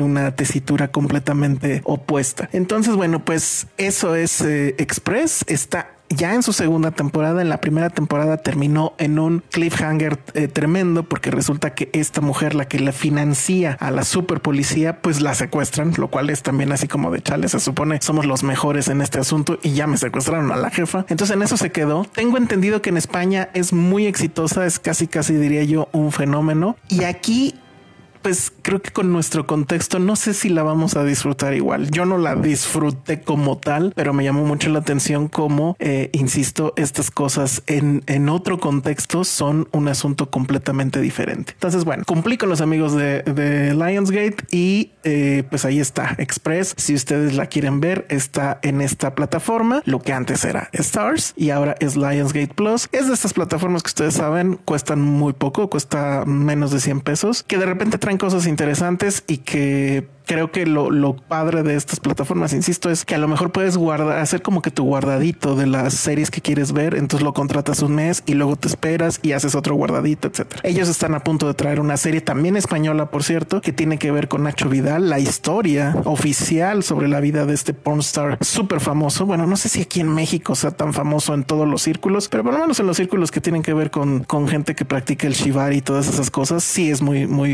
eh, famoso. Entonces, bueno, de esa seguro sí tengo muchas ganas de verla. En fin, ahí está. Y ahora sí ya me voy. Este podcast ya duró mucho. Bye.